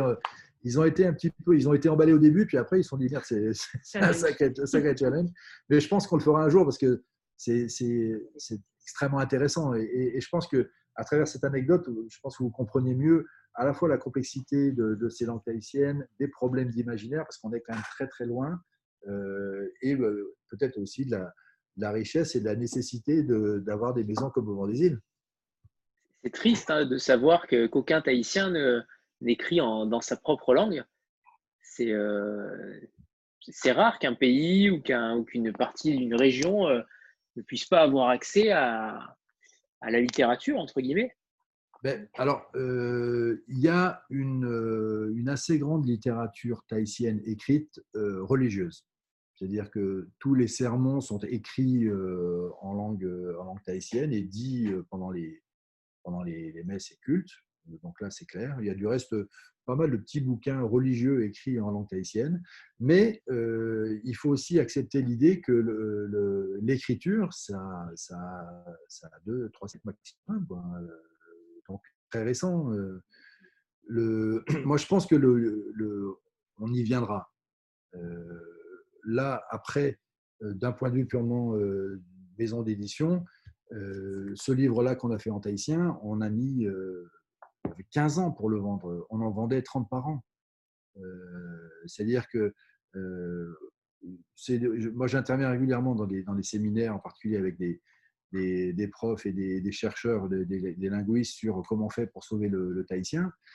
La réalité, c'est que tout ce qu'on a pu publier en langue tahitienne, personne n'achète. même les écoles ne les prennent pas. On a fait un, Tintin, le crabe, de pince d'or en, version euh, tahitienne. C'était super, on en a beaucoup vendu à tous les collectionneurs d'Hergé. Hein. Euh, mais ici, on, l'a vendu à. Voilà, celui-ci. Celui-ci aussi, je vais l'acheter par contre. Hein. Je collectionne les Tintins en langue étrangère, donc celui-là, je vais l'acheter. Ben, c'est notre team, hein. je te rassure. Au début, on pensait qu'on le vendrait à toutes les écoles pour étudier la langue tahitienne. En fait, raté, on le vend. Euh, notre plus gros point de vente, c'est la maison de Tintin à Bruxelles. Euh, Enfin bon, euh, euh, la langue est une problématique. Euh, je pense qu'on va vers, vers ce, que, tu essaies de dire, à savoir un jour ou l'autre, il faut que les gens écrivent en tahitien, c'est une évidence. D'autant que, et c'est peut-être aussi pour ça que nous, dans nos textes, on essaye toujours de, y compris nos auteurs qui écrivent en français, d'abord, il y a une musique quand même très particulière, qui est la musique de, la musique d'une langue qui n'est pas le, français, Chantal Spitz en particulier, mais également euh, dans le texte, il y a très souvent des petits passages, mais ce n'est pas, pas effectivement le livre, mais c'est un petit passage qui te, qui te donne une idée de la musique quand même. Euh. voilà. Sandra? Euh, oui, bah, je, voulais, je vais vous poser, je vais poser deux questions parce que hum, j'avais une question sur le sujet linguistique là qui est passionnant. Euh, déjà celle-ci. Enfin, j'imagine que vous y avez pensé, mais euh, en tant qu'éditeur, euh, justement dans un projet éducatif, peut-être un peu militant aussi, est-ce que vous avez pensé à faire des, ouvrages dans votre collection jeunesse bilingue? Alors, j'ai pas regardé votre collection jeunesse, alors peut-être que c'est déjà le cas. Et puis, j'avais une deuxième question tout à fait différente. Au, début de notre, notre entrevue, vous, vous avez évoqué que vous étiez quasiment les, seuls euh, dans le champ éditorial euh, polynésien. Est-ce qu'il y a quand même une concurrence? Euh, Est-ce qu'il y a d'autres éditeurs? Qu'on ne connaît pas Ok, alors je vais commencer par la, deuxième partie de la question puisqu'elle sera plus rapide. il y a à Tahiti une dizaine de structures qui font de l'édition, deux en tant qu'entreprise, une spécialisée dans la jeunesse qui s'appelle Les Mers Australes, qui est un éditeur que j'aime beaucoup, qui fait que de la jeunesse. Il y a dix ans, ils ont voulu euh, venir un peu sur le domaine de la littérature. Euh, ils ont très vite abandonné euh, parce que c'est beaucoup plus complexe de vendre un roman par rapport à un album jeunesse. Et après, ce sont les structures qui sont plus ou moins associatives de, gens à la retraite, mais qui font ça et qui ne sont pas diffusées. même les mers australes, ils étaient diffusés en France par Arcades et ils ont arrêté parce que le, le, jeu n'en valait pas la chandelle. Euh, en Calédonie, c'est encore un peu plus compliqué, c'est que tout le monde est éditeur là-bas. Euh, donc, euh, nous sommes le plus gros éditeur en Calédonie. toutes les fois que quelqu'un écrit un livre, ben, il crée une maison d'édition. Donc, mais pareil, il n'y a pas de diffusion. donc voilà, j'ai répondu à ta question. que des auto Comment? Que des auto-édités en fait. Bah pour, pour s'auto-éditer. Ouais, ce sont des comptes d'auteurs déguisés. Enfin bon, euh, à côté de ça, nous, on a des, on a, je pense que les, plus grands auteurs, enfin les auteurs calédoniens qui ont un potentiel, ils sont chez nous. Hein. Euh, on a une grande partie des auteurs calédoniens. Euh, mais après, c'est un choix. Je veux dire, moi, je, ici, des comptes d'auteurs, il y en a partout aussi. De, bah, tous les gens qu'on ne comprend pas, en fait, bah, ils s'éditent tout seuls parce qu'ils pensent que leur texte mérite d'être publié, ce que je peux comprendre. Alors après, pour première partie de la question, oui, c'est quelque chose qui qui effectivement euh, euh, a, suscité un peu d'intérêt pour nous, de dire, bon, ok, dans la reconquête des langues, il faut forcément à un moment euh, s'adresser au public jeune. Et on avait publié il y a quelques années, 2004, ouais, ça fait 15 ans, ce merveilleux petit livre qui est un livre pour les tout petits en langue tahitienne, Tepauma Taharuanui, donc ça veut dire le, le, le, le cerf-volant de Taro Anui, qui est un, grand dieu. Et donc, euh, euh, c'était un livre très simple pour les tout petits, qui, euh, qui en fait, grosso modo, était en six, en six chapitres. et un chapitre correspond à une couleur. Donc voilà, le cerf-volant, il est rouge, rouge comme le haut-pouille. Le haut-pouille, c'est une fleur de porcelaine, c'est une, une, fleur rouge. le cerf-volant, il est bleu, bleu comme la mer en langue tahitienne, hein, d'accord. Il est jaune, jaune comme le soleil, et à la fin, en fait, il est aux couleurs de l'arc-en-ciel. Voilà. Donc c'est un, livre pour les tout petits, euh, en langue tahitienne uniquement, et, euh, écrit par euh, la femme de l'ancien président de l'Église évangélique, donc qui est vraiment le porteur de la culture et le défenseur des langues polynésiennes. Eh bien, euh, voilà, j'avais dû en tirer 2000 exemplaires, il doit m'en rester 1000, et ça fait 15 ans. Euh, donc, euh, ouais, on y a pensé, mais on n'a pas refait. On n'a pas refait parce que parce que ça ne fonctionne pas. Moi, je, nous, on est prêt à faire plein de choses, mais au bout d'un moment, il faut quand même que on vende un peu ce qu'on fait. Quoi. Voilà, donc ça va, ça va sans doute euh, revenir, venir. On publie des, textes euh, un peu bilingues, même si moi je suis pas persuadé que le, bilinguisme c'est la solution. Hein. Euh, je pense qu'il vaut mieux avoir un bouquin dans une langue. Point. Celui-ci, il est, en plus, il est simplissime. même si les instituts ne parlent pas le tahitien, Puis pour le coup, c'est très clairement dans un imaginaire local. Euh. Euh, mais euh, donc, en tout cas, nous, on n'a pas su le faire. Peut-être que ça viendra. Le Centre territorial de recherche pédagogique a publié un certain nombre de, livres en langue tahitienne.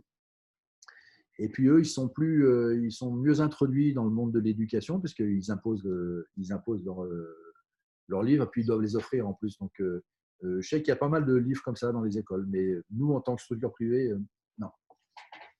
j'ai répondu à ta question, Sandra?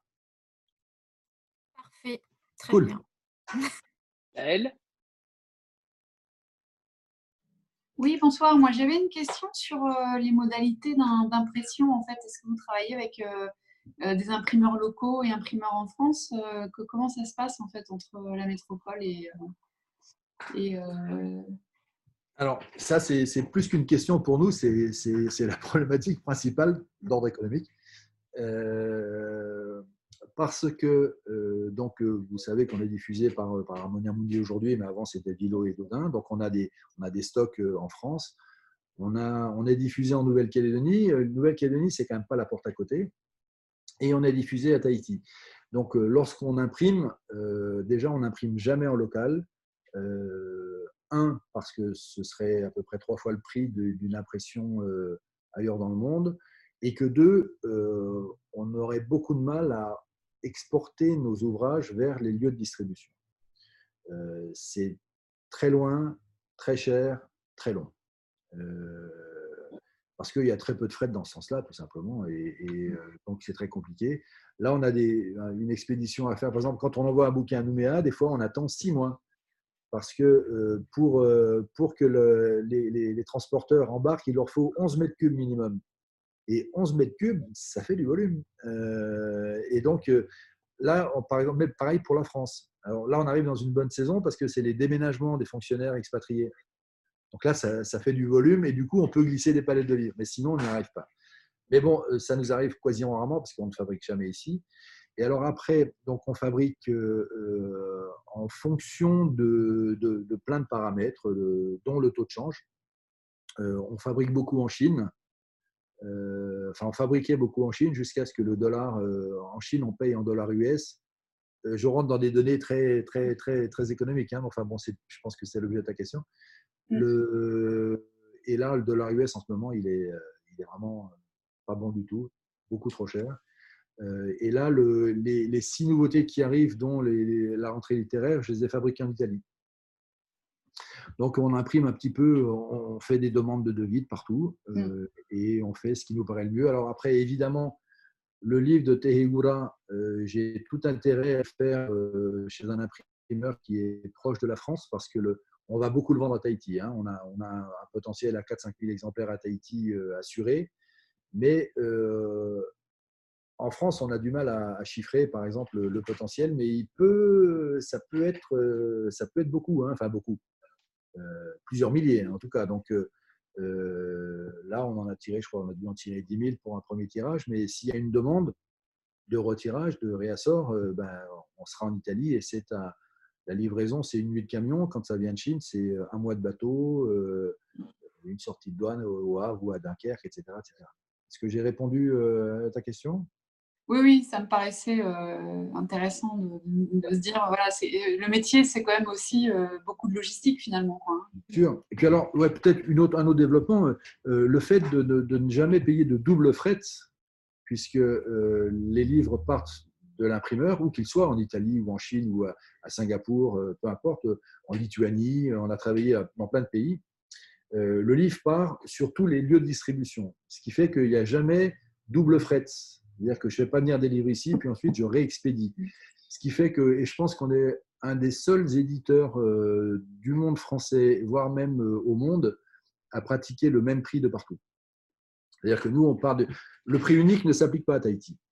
Mais par contre, nous, comme on est des, des ayatollahs, on, vend nos livres au même prix à Tahiti, à Nouméa, sur Internet, en France. Voilà. Alors, on se fait plaisir, hein, parce que tout le monde s'en tape, mais, euh, mais c'est une, réalité. C'est une réalité qui, qui nous paraît euh, assez sensée. En fait, beaucoup de libraires sont. Enfin, il n'y a, quasiment plus de libraires à Tahiti, il en reste un et demi, euh, et, il survit parce qu'il ne fait pas que de la librairie. Mais Benoît arrive. Benoît arrive Il veut déménager, c'est ça? Ah, Benoît, attention, il y, a, il y, a, un libraire qui cherche, qui cherche un libraire. Hein, qui, qui, tu es au courant ah, tu as répondu à l'offre d'Odyssée? Non, je n'ai pas répondu à l'offre d'Odyssée, mais je suis un peu au courant via Lucille. Ok. Le... Mais enfin, là, moi, quand je parlais de libraire, ce n'était pas de, de, libraire au sens noble du terme. Je parlais de, de, structures commerciales euh, euh, font de la librairie. Et la réalité, il ne faut pas se le cacher non plus, c'est que euh, dans ce pays, tout est hyper cher. Et, et, les livres, c'est un commerce. C'est-à-dire que les libraires, ce pas des gens qui sont animés par, par pas de la littérature, mais euh, qui, euh, qui, vendent des produits. Euh, enfin, ceux, qu'on a ici, j'entends, hein, depuis pas mal d'années. Hein, et du reste, ils vendent plus de, choses qui ne sont pas des livres. Ce qui les intéresse, c'est la marge qu'ils vont faire sur le, sur le livre. Donc, quand tu, imposes des marges de bah, le prix unique en France, ici, et toutes les fois, ça fait, on fait les 20 ans du Salon du Livre. ça fait 20 ans qu'on organise le Salon du Livre à Tahiti. et tous les auteurs qui viennent, ils sont outrés. Euh, Deville, euh, vous connaissez sans doute euh, Patrick, qui reste en train de, qui était à Tahiti pendant plusieurs mois, là, qui va sortir un, bouquin sur la Polynésie. Dans sa série, dans toute la série qu'il est, qui fait chez Seuil, là, Viva, Pura Vida, Campuchea, vous avez peut-être lu tous les livres de Patrick Deville. Lui, quand il est venu ici pour Peste et choléra, quand il a vu que son bouquin était vendu 32 euros, il avait honte. Euh, il avait honte. Euh, et là, la réalité, c'est que c'est simplement c'est un acte de commerce. Euh, et c'est pour ça que les libraires ferment. Aujourd'hui, tu peux avoir ton livre sans passer par Amazon, mais sur les libraires indépendants.com, les libraires.fr, mola.fr, tu l'as, y compris le fret, un bouquin qui vend du 19 euros en France, tu peux l'avoir à 22, 23 euros. Et quand tu l'as à 32 chez un libraire, ben, tu l'achètes chez Mola directement, par Internet. Alors qu'au moins, nous, comment? Non, pardon, Christian, allez-y. Oui, ce que je veux dire, c'est qu'au moins, nous, on a là, on privilégie les, les, distributeurs et les, et les, détaillants. Tout le monde est au même prix. Et, évidemment, en termes stratégiques, on s'aligne sur le prix français, pas sur le prix de Tahiti.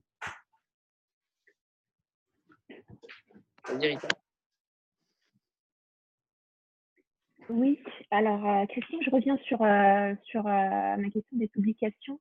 Alors on a bien évidemment un choix, une ligne éditoriale très claire, donc la culture océanienne, mais est-ce qu'il y a d'autres critères, et j'imagine que oui, des critères de choix, des cases à cocher pour qu'un manuscrit soit publié au vent des îles et pas un autre? Alors non, euh, il n'y a pas de case à cocher. Euh, il y a peut-être une démarche un peu inverse, et c'est Lulu avec sa formation euh, économique et marketing qui essaye d'imposer ça. C'est d'avoir des, entre guillemets, des quotas dans les genres qu'on publie. Par exemple, là, on n'a pas de jeunesse, on n'a pas de jeunesse, et Lulu, non, il nous faut de la jeunesse. Donc, dans ce sens-là, oui. C'est-à-dire que peut-être qu'on va être plus, plus ouvert à essayer de stimuler la, création d'un ouvrage euh, jeunesse. Mais jusqu'à présent, on ne l'a jamais fait. On s'en sort quand même pas si mal, mais peut-être qu'effectivement, ce serait une, une, stratégie euh, payante. Et après, il n'y a pas de case à, cocher pour être édité au Vent des îles. Euh, avec Méridien Zéro, on a montré qu'on pouvait faire des choses très différentes de, ce qu'on fait habituellement, de, donc de cette littérature très militante, très, très, très océanienne. La Méridien Zéro, on est dans un autre monde. Hein. Euh, euh, du reste, ça se passe en Polynésie, mais ça pourrait se passer ailleurs. Donc, euh, la seule, la seule case, case à cocher, c'est nous toucher. Et évidemment, soit être un auteur du Pacifique, soit parler du Pacifique. On a publié des auteurs français, Pierre Furlan, Pierre Furlan qu'on a publié pour deux livres, du reste, que j'aime beaucoup, qui s'appellent le, rêve du collectionneur et le, et le, livre des îles Noires, qui se passe au Vanuatu. Euh, Tanvan, euh, Trandut, euh, on a fait Kawe Kaweo, donc qui se passe en Nouvelle-Zélande. Donc, bah, David Faucambert, Bluff.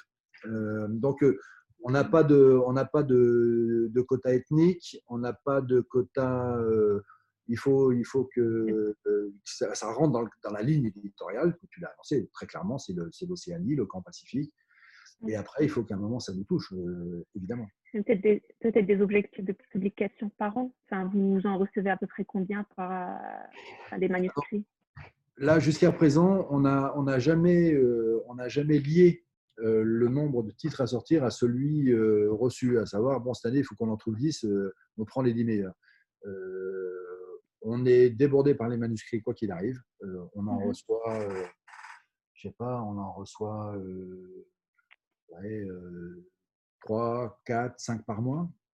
Euh, et on en retient euh, un dans l'année, quoi, et encore. Euh, par contre, par contre on a, comme vous l'imaginez, un réseau quand même. Ça fait 30 ans qu'on fait ça dans le Grand Pacifique. Donc, on a un certain nombre de, comment on pourrait appeler ça, des scouts, ils appellent ça à Francfort, des, gens qui sont à l'affût des, nouveautés qui sont publiées en Nouvelle-Zélande, en Australie, au Samoa. Et là, on est tout de suite très informé.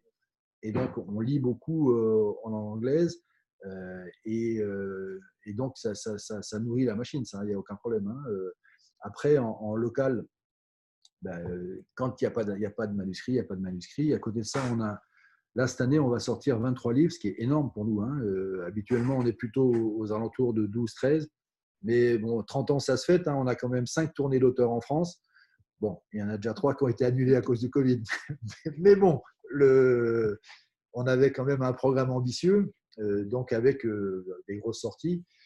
Mais euh, je pense qu'on les fera tous. Et puis, si l'an prochain on revient à 10, tant mieux, ça, soulagera tout le monde parce que sortir 23 livres, c'est une énorme pression en production, hein, en mettant de côté la réalité économique. Hein, mais il faut les produire. Quoi. Hein. Euh, Surtout que ça se voit peut-être pas parce qu'on continue à avoir quelques fautes dans nos livres, mais on, fait des gros efforts de prod, on a, on a multiples relectures euh, et tout ça, c'est beaucoup de temps, beaucoup de stress et puis effectivement euh, beaucoup d'argent.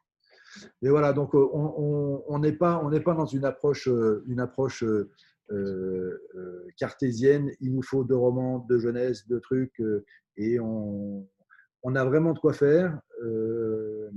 Et il y a toujours en plus des, manuscrits qui nous touchent. Donc voilà. Et puis il y en a que on peut pas faire tout de suite, mais on les fera l'année d'après si l'auteur veut bien attendre. Et puis sinon, bah, essaiera de trouver ça un ailleurs. Bon, là, on a, on a un petit challenge pour euh, toujours développer cette euh, ligne éditoriale, étoffer les collections, et en particulier en littérature. Ce serait de trouver un, texte originaire de Hawaï. On n'a pas encore. on l'a trouvé, mais. On l'a trouvé, mais il faut, aboutir, faire aboutir ce projet-là. Voilà, pour euh, également recenser parmi nos auteurs donc, euh, des, écrivains hawaïens. Voilà, alors. Je peux même on, vous... tient, on tient presque le bon. On tient presque, je vous le montre, il est, il est presque. Il, est, il a... This is Paradise. Donc, euh, c'est voilà, c'est ça a été publié par Hogarth, Londres, New York, et c'est Christiana euh, Kakowila, qui est une hawaïenne. Il, est déjà, il, a déjà, il a déjà passé le filtre de deux de nos lecteurs parce que euh, il y a ce process qui n'est pas inintéressant. Euh, nous, quand on reçoit un manuscrit, évidemment, ni Lulu ni moi avons le temps de tout lire. donc, on a des lecteurs. quand ce sont des textes en anglais, ben, on a Mireille Vignol, notre traductrice, qui, nous aide tout le temps. On a plusieurs, plusieurs des traducteurs avec qui on est, très proche.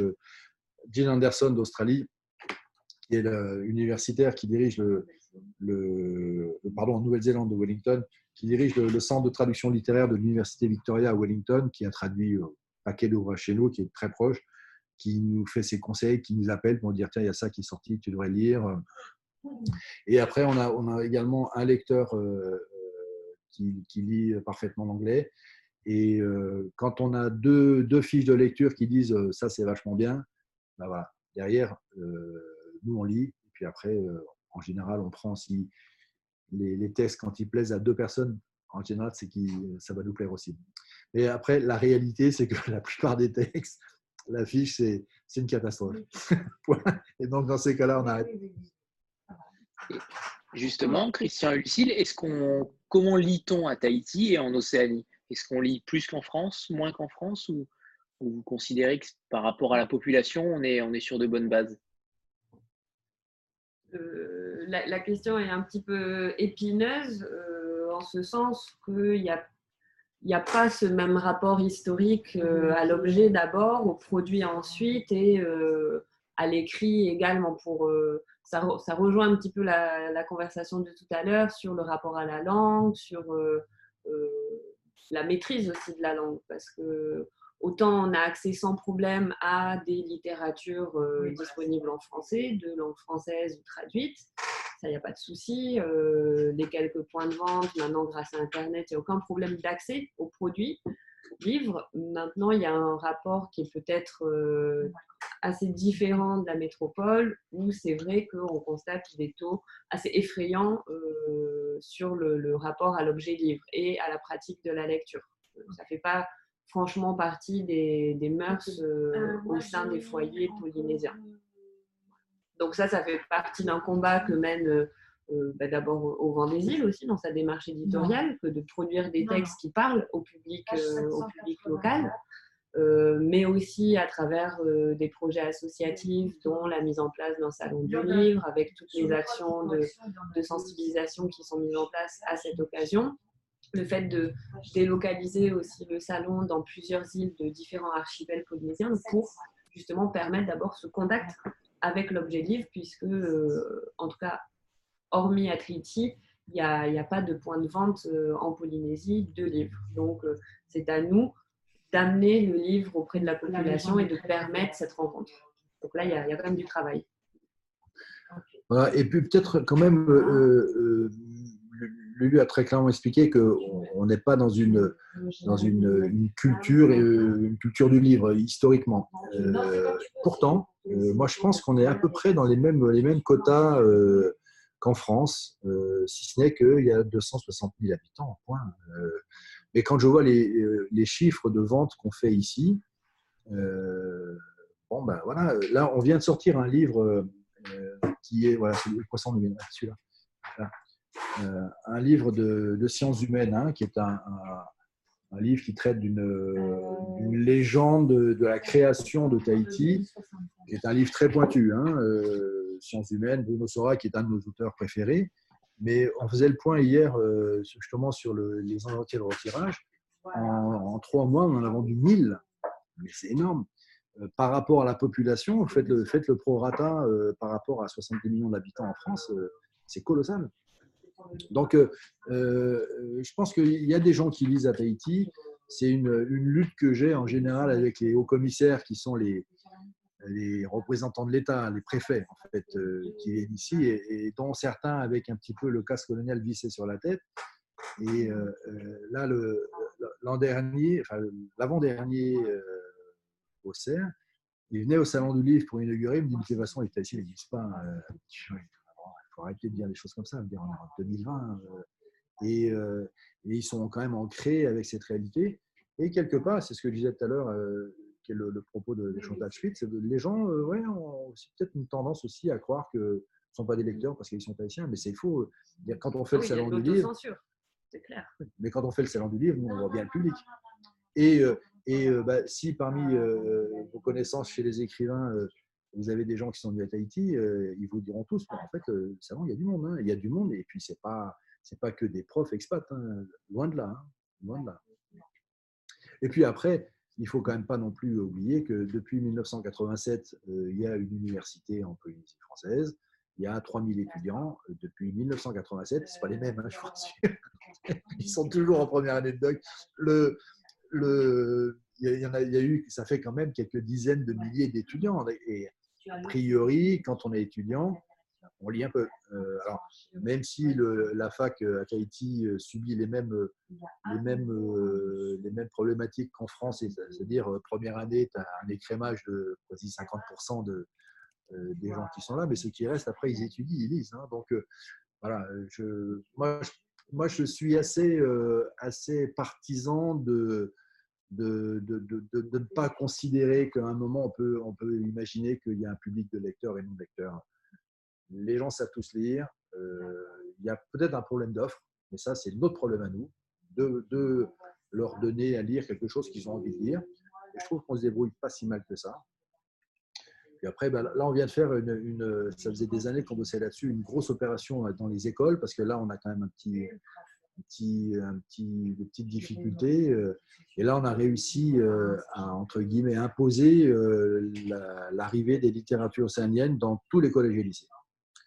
Donc là, ça s'est quand même concrétisé par 18 000 livres vendus dans les écoles et lycées. Tous les écoles, tous les collèges pardon, et tous les lycées ont été servis en série de livres et, et, ça change tout. je ne sais pas si vous avez eu accès à un texte qui s'appelle Pina, qu'on a publié de Tita Wapeu, euh, qui est un texte qui, est très fort, qui a eu un prix en France, qui a eu le prix Eugène Dabi euh, il y a trois ans. Euh, il était finaliste contre Sorge Charandon, mais il a gagné. et ce texte qui, bon, qui parle de, c'est un texte assez, assez dur, un roman social qui parle d'ici. Et il y a un prof qui était un, un, de ces gens qu'on aime bien, un allumé, qui, qui, était infirmier, qui a décidé de, d'aller vers ce qu'il avait envie de faire, c'est d'enseigner euh, aux jeunes, une démarche très particulière, et euh, il enseigne le français, et il a voulu euh, faire acheter par le collège une série de ce livre. Et à la bibliothèque, on lui attend. Nous, on est censé leur enseigner la littérature, pas, des textes tahitiens. Et, et, finalement, il a quand même réussi parce que lorsqu'on a présenté ce bouquin au Salon du Livre, c'était Titawa Porcher qui était universitaire, qui, fait qui enseigne la littérature à l'université. Et donc, il a dit, oui, mais enfin, ça, c'est quand même euh, présenté par un professeur de l'université. Donc, du coup, les profs ont dit, bon, OK, il n'y a qu'à prendre ce bouquin. Et lui, il me disait, nous, tous les 15 jours, on donne un livre à lire à nos, à nos classes. Et 15 jours après, on dit, alors, et là, tu as 30 élèves qui baissent la tête et qui n'ont rien à dire, parce que personne n'a ouvert le bouquin. Et Pina, 15 jours après, tout le monde avait quelque chose à dire. Peu l'avaient lu en entier, mais tout le monde était rentré parce que c'était leur histoire, l'histoire de leur cousin, l'histoire de.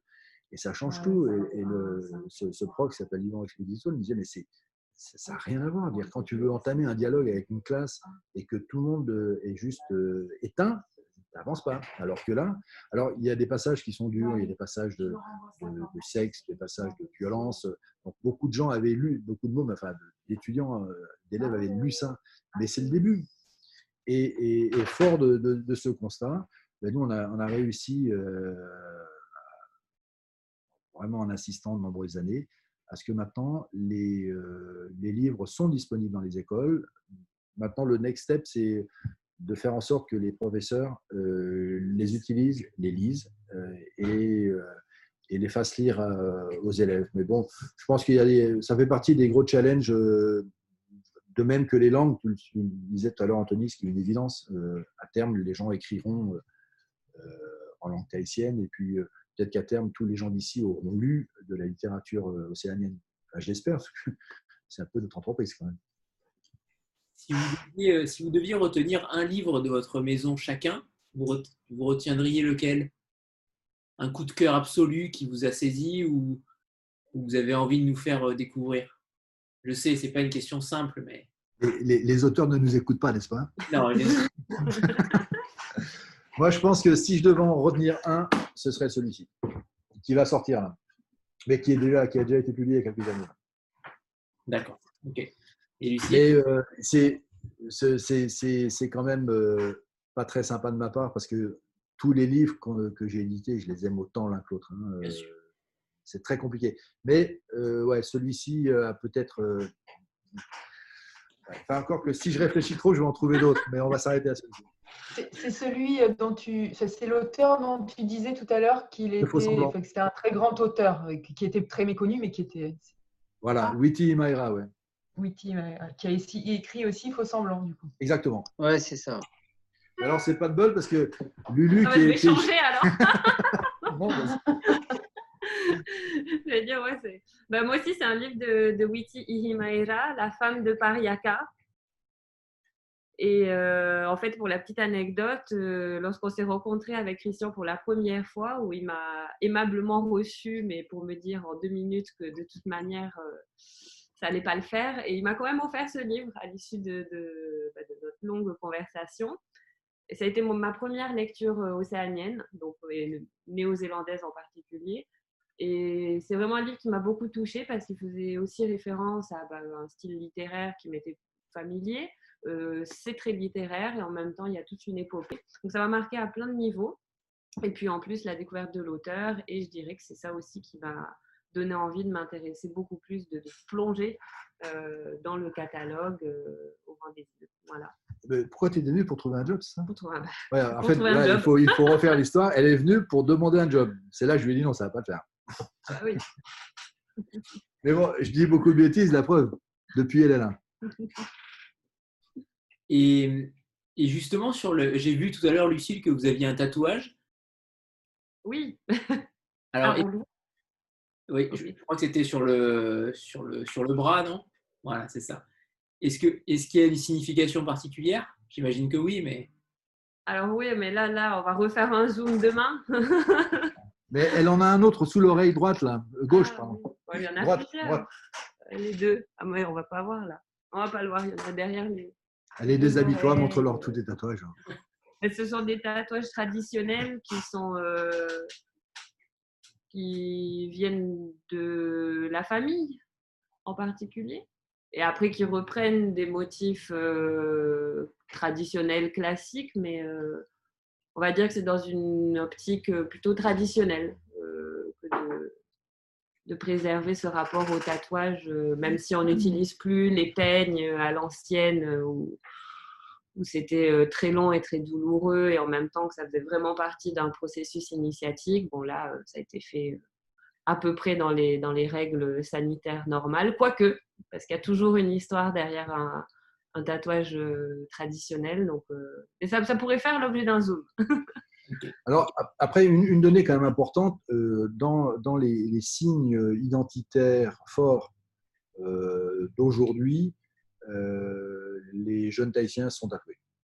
C'est quelque chose qui, moi, mes trois enfants sont tatoués. Hein, et, j'attends leur 18 ans parce qu'on forcément, enfin forcément non, parce qu'on dit non, mais ils attendent leurs 18 ans et c'est quelque chose qui est mûri, dessiné, choisi, réfléchi, discuté, mais ça fait partie très clairement des signes identitaires forts de ton appartenance, appartenance à, au, au Tahitien en fait. Alors avant de nous quitter, on, fait, on a pour habitude de faire un screenshot. Euh, ah oui, j'allais dire. non On se photographie tous. C'est moi qui le prends. C'est moi qui le prends. Ah, ok. Je verrai évidemment. Je verrai. C'est bon pour tout le monde. Tout le monde est prêt? Merci. Il faut sourire? Ouais, si possible. Arita, t'es un sourire, toi. Hein? Et, et, justement, est-ce que, alors c'est bon, est-ce que est-ce que c'est plus facile d'être éditeur euh, en étant euh, en ayant vue sur la mer euh, à côté d'une plage ou pas? C'est une vraie question. je pense que j'ai répondu en partie à cette remarque tout à l'heure sur une, réalité purement économique, sur une, une question, me semble-t-il, de Séverine on a quand même, ou c'était peut-être Sandra qui demandait ça, on a quand même une, grosse partie de notre chiffre qu'on fait localement. et là, très clairement, c'est beaucoup plus simple d'être ici parce que parce que on est en contact. Les journalistes de Tahiti, on les connaît tous personnellement. donc, quand on a un livre qui sort, c'est assez facile. Donc après, si on se trompe et que le livre a aucun intérêt pour personne, ben, on se plante. mais on le fait de moins en moins. mais donc tout de suite, on trouve un public. Donc ça, c'est facile parce que c'est assez simple pour nous de communiquer avec le public local sur notre activité. Donc là, là je pense que c'est quand même beaucoup plus simple que, qu'être un éditeur euh, en France. Moi, je vois des, mes amis éditeurs, euh, Anacarsis, que je pense que vous aimez Anacarsis parce qu'il est merveilleux. Voilà, donc euh, avant, avant d'aller vous, vous laisser dormir, on, a, vu bailler. Hein. On a vu bailler. donc la plus grosse difficulté pour nous quand même, c'est les zooms. Ouais, mais ça, c'est la faute d'Anthony, il n'a pas acheté, donc forcément, voilà. Ah, voilà. Désolé d'avoir été si long. Ben, j'espère que vous allez dormir un petit peu. On aurait pu vous parler de soleil, de plage, de cocotier. Ça aurait été peut-être plus stimulant pour la nuit à venir. Je suis désolé. Vous allez rêver de, de destination euh, euh, un voyage. Euh, on va vous montrer quand même quelque chose qui va. Qui va c'est l'autre, celui qui est. on a un titre à. Non, l'autre au cœur, voilà un titre à sortir là qui, qui, qui change un petit peu, parce que ce n'est pas de la littérature. Ça s'appelle Au cœur de la fougère.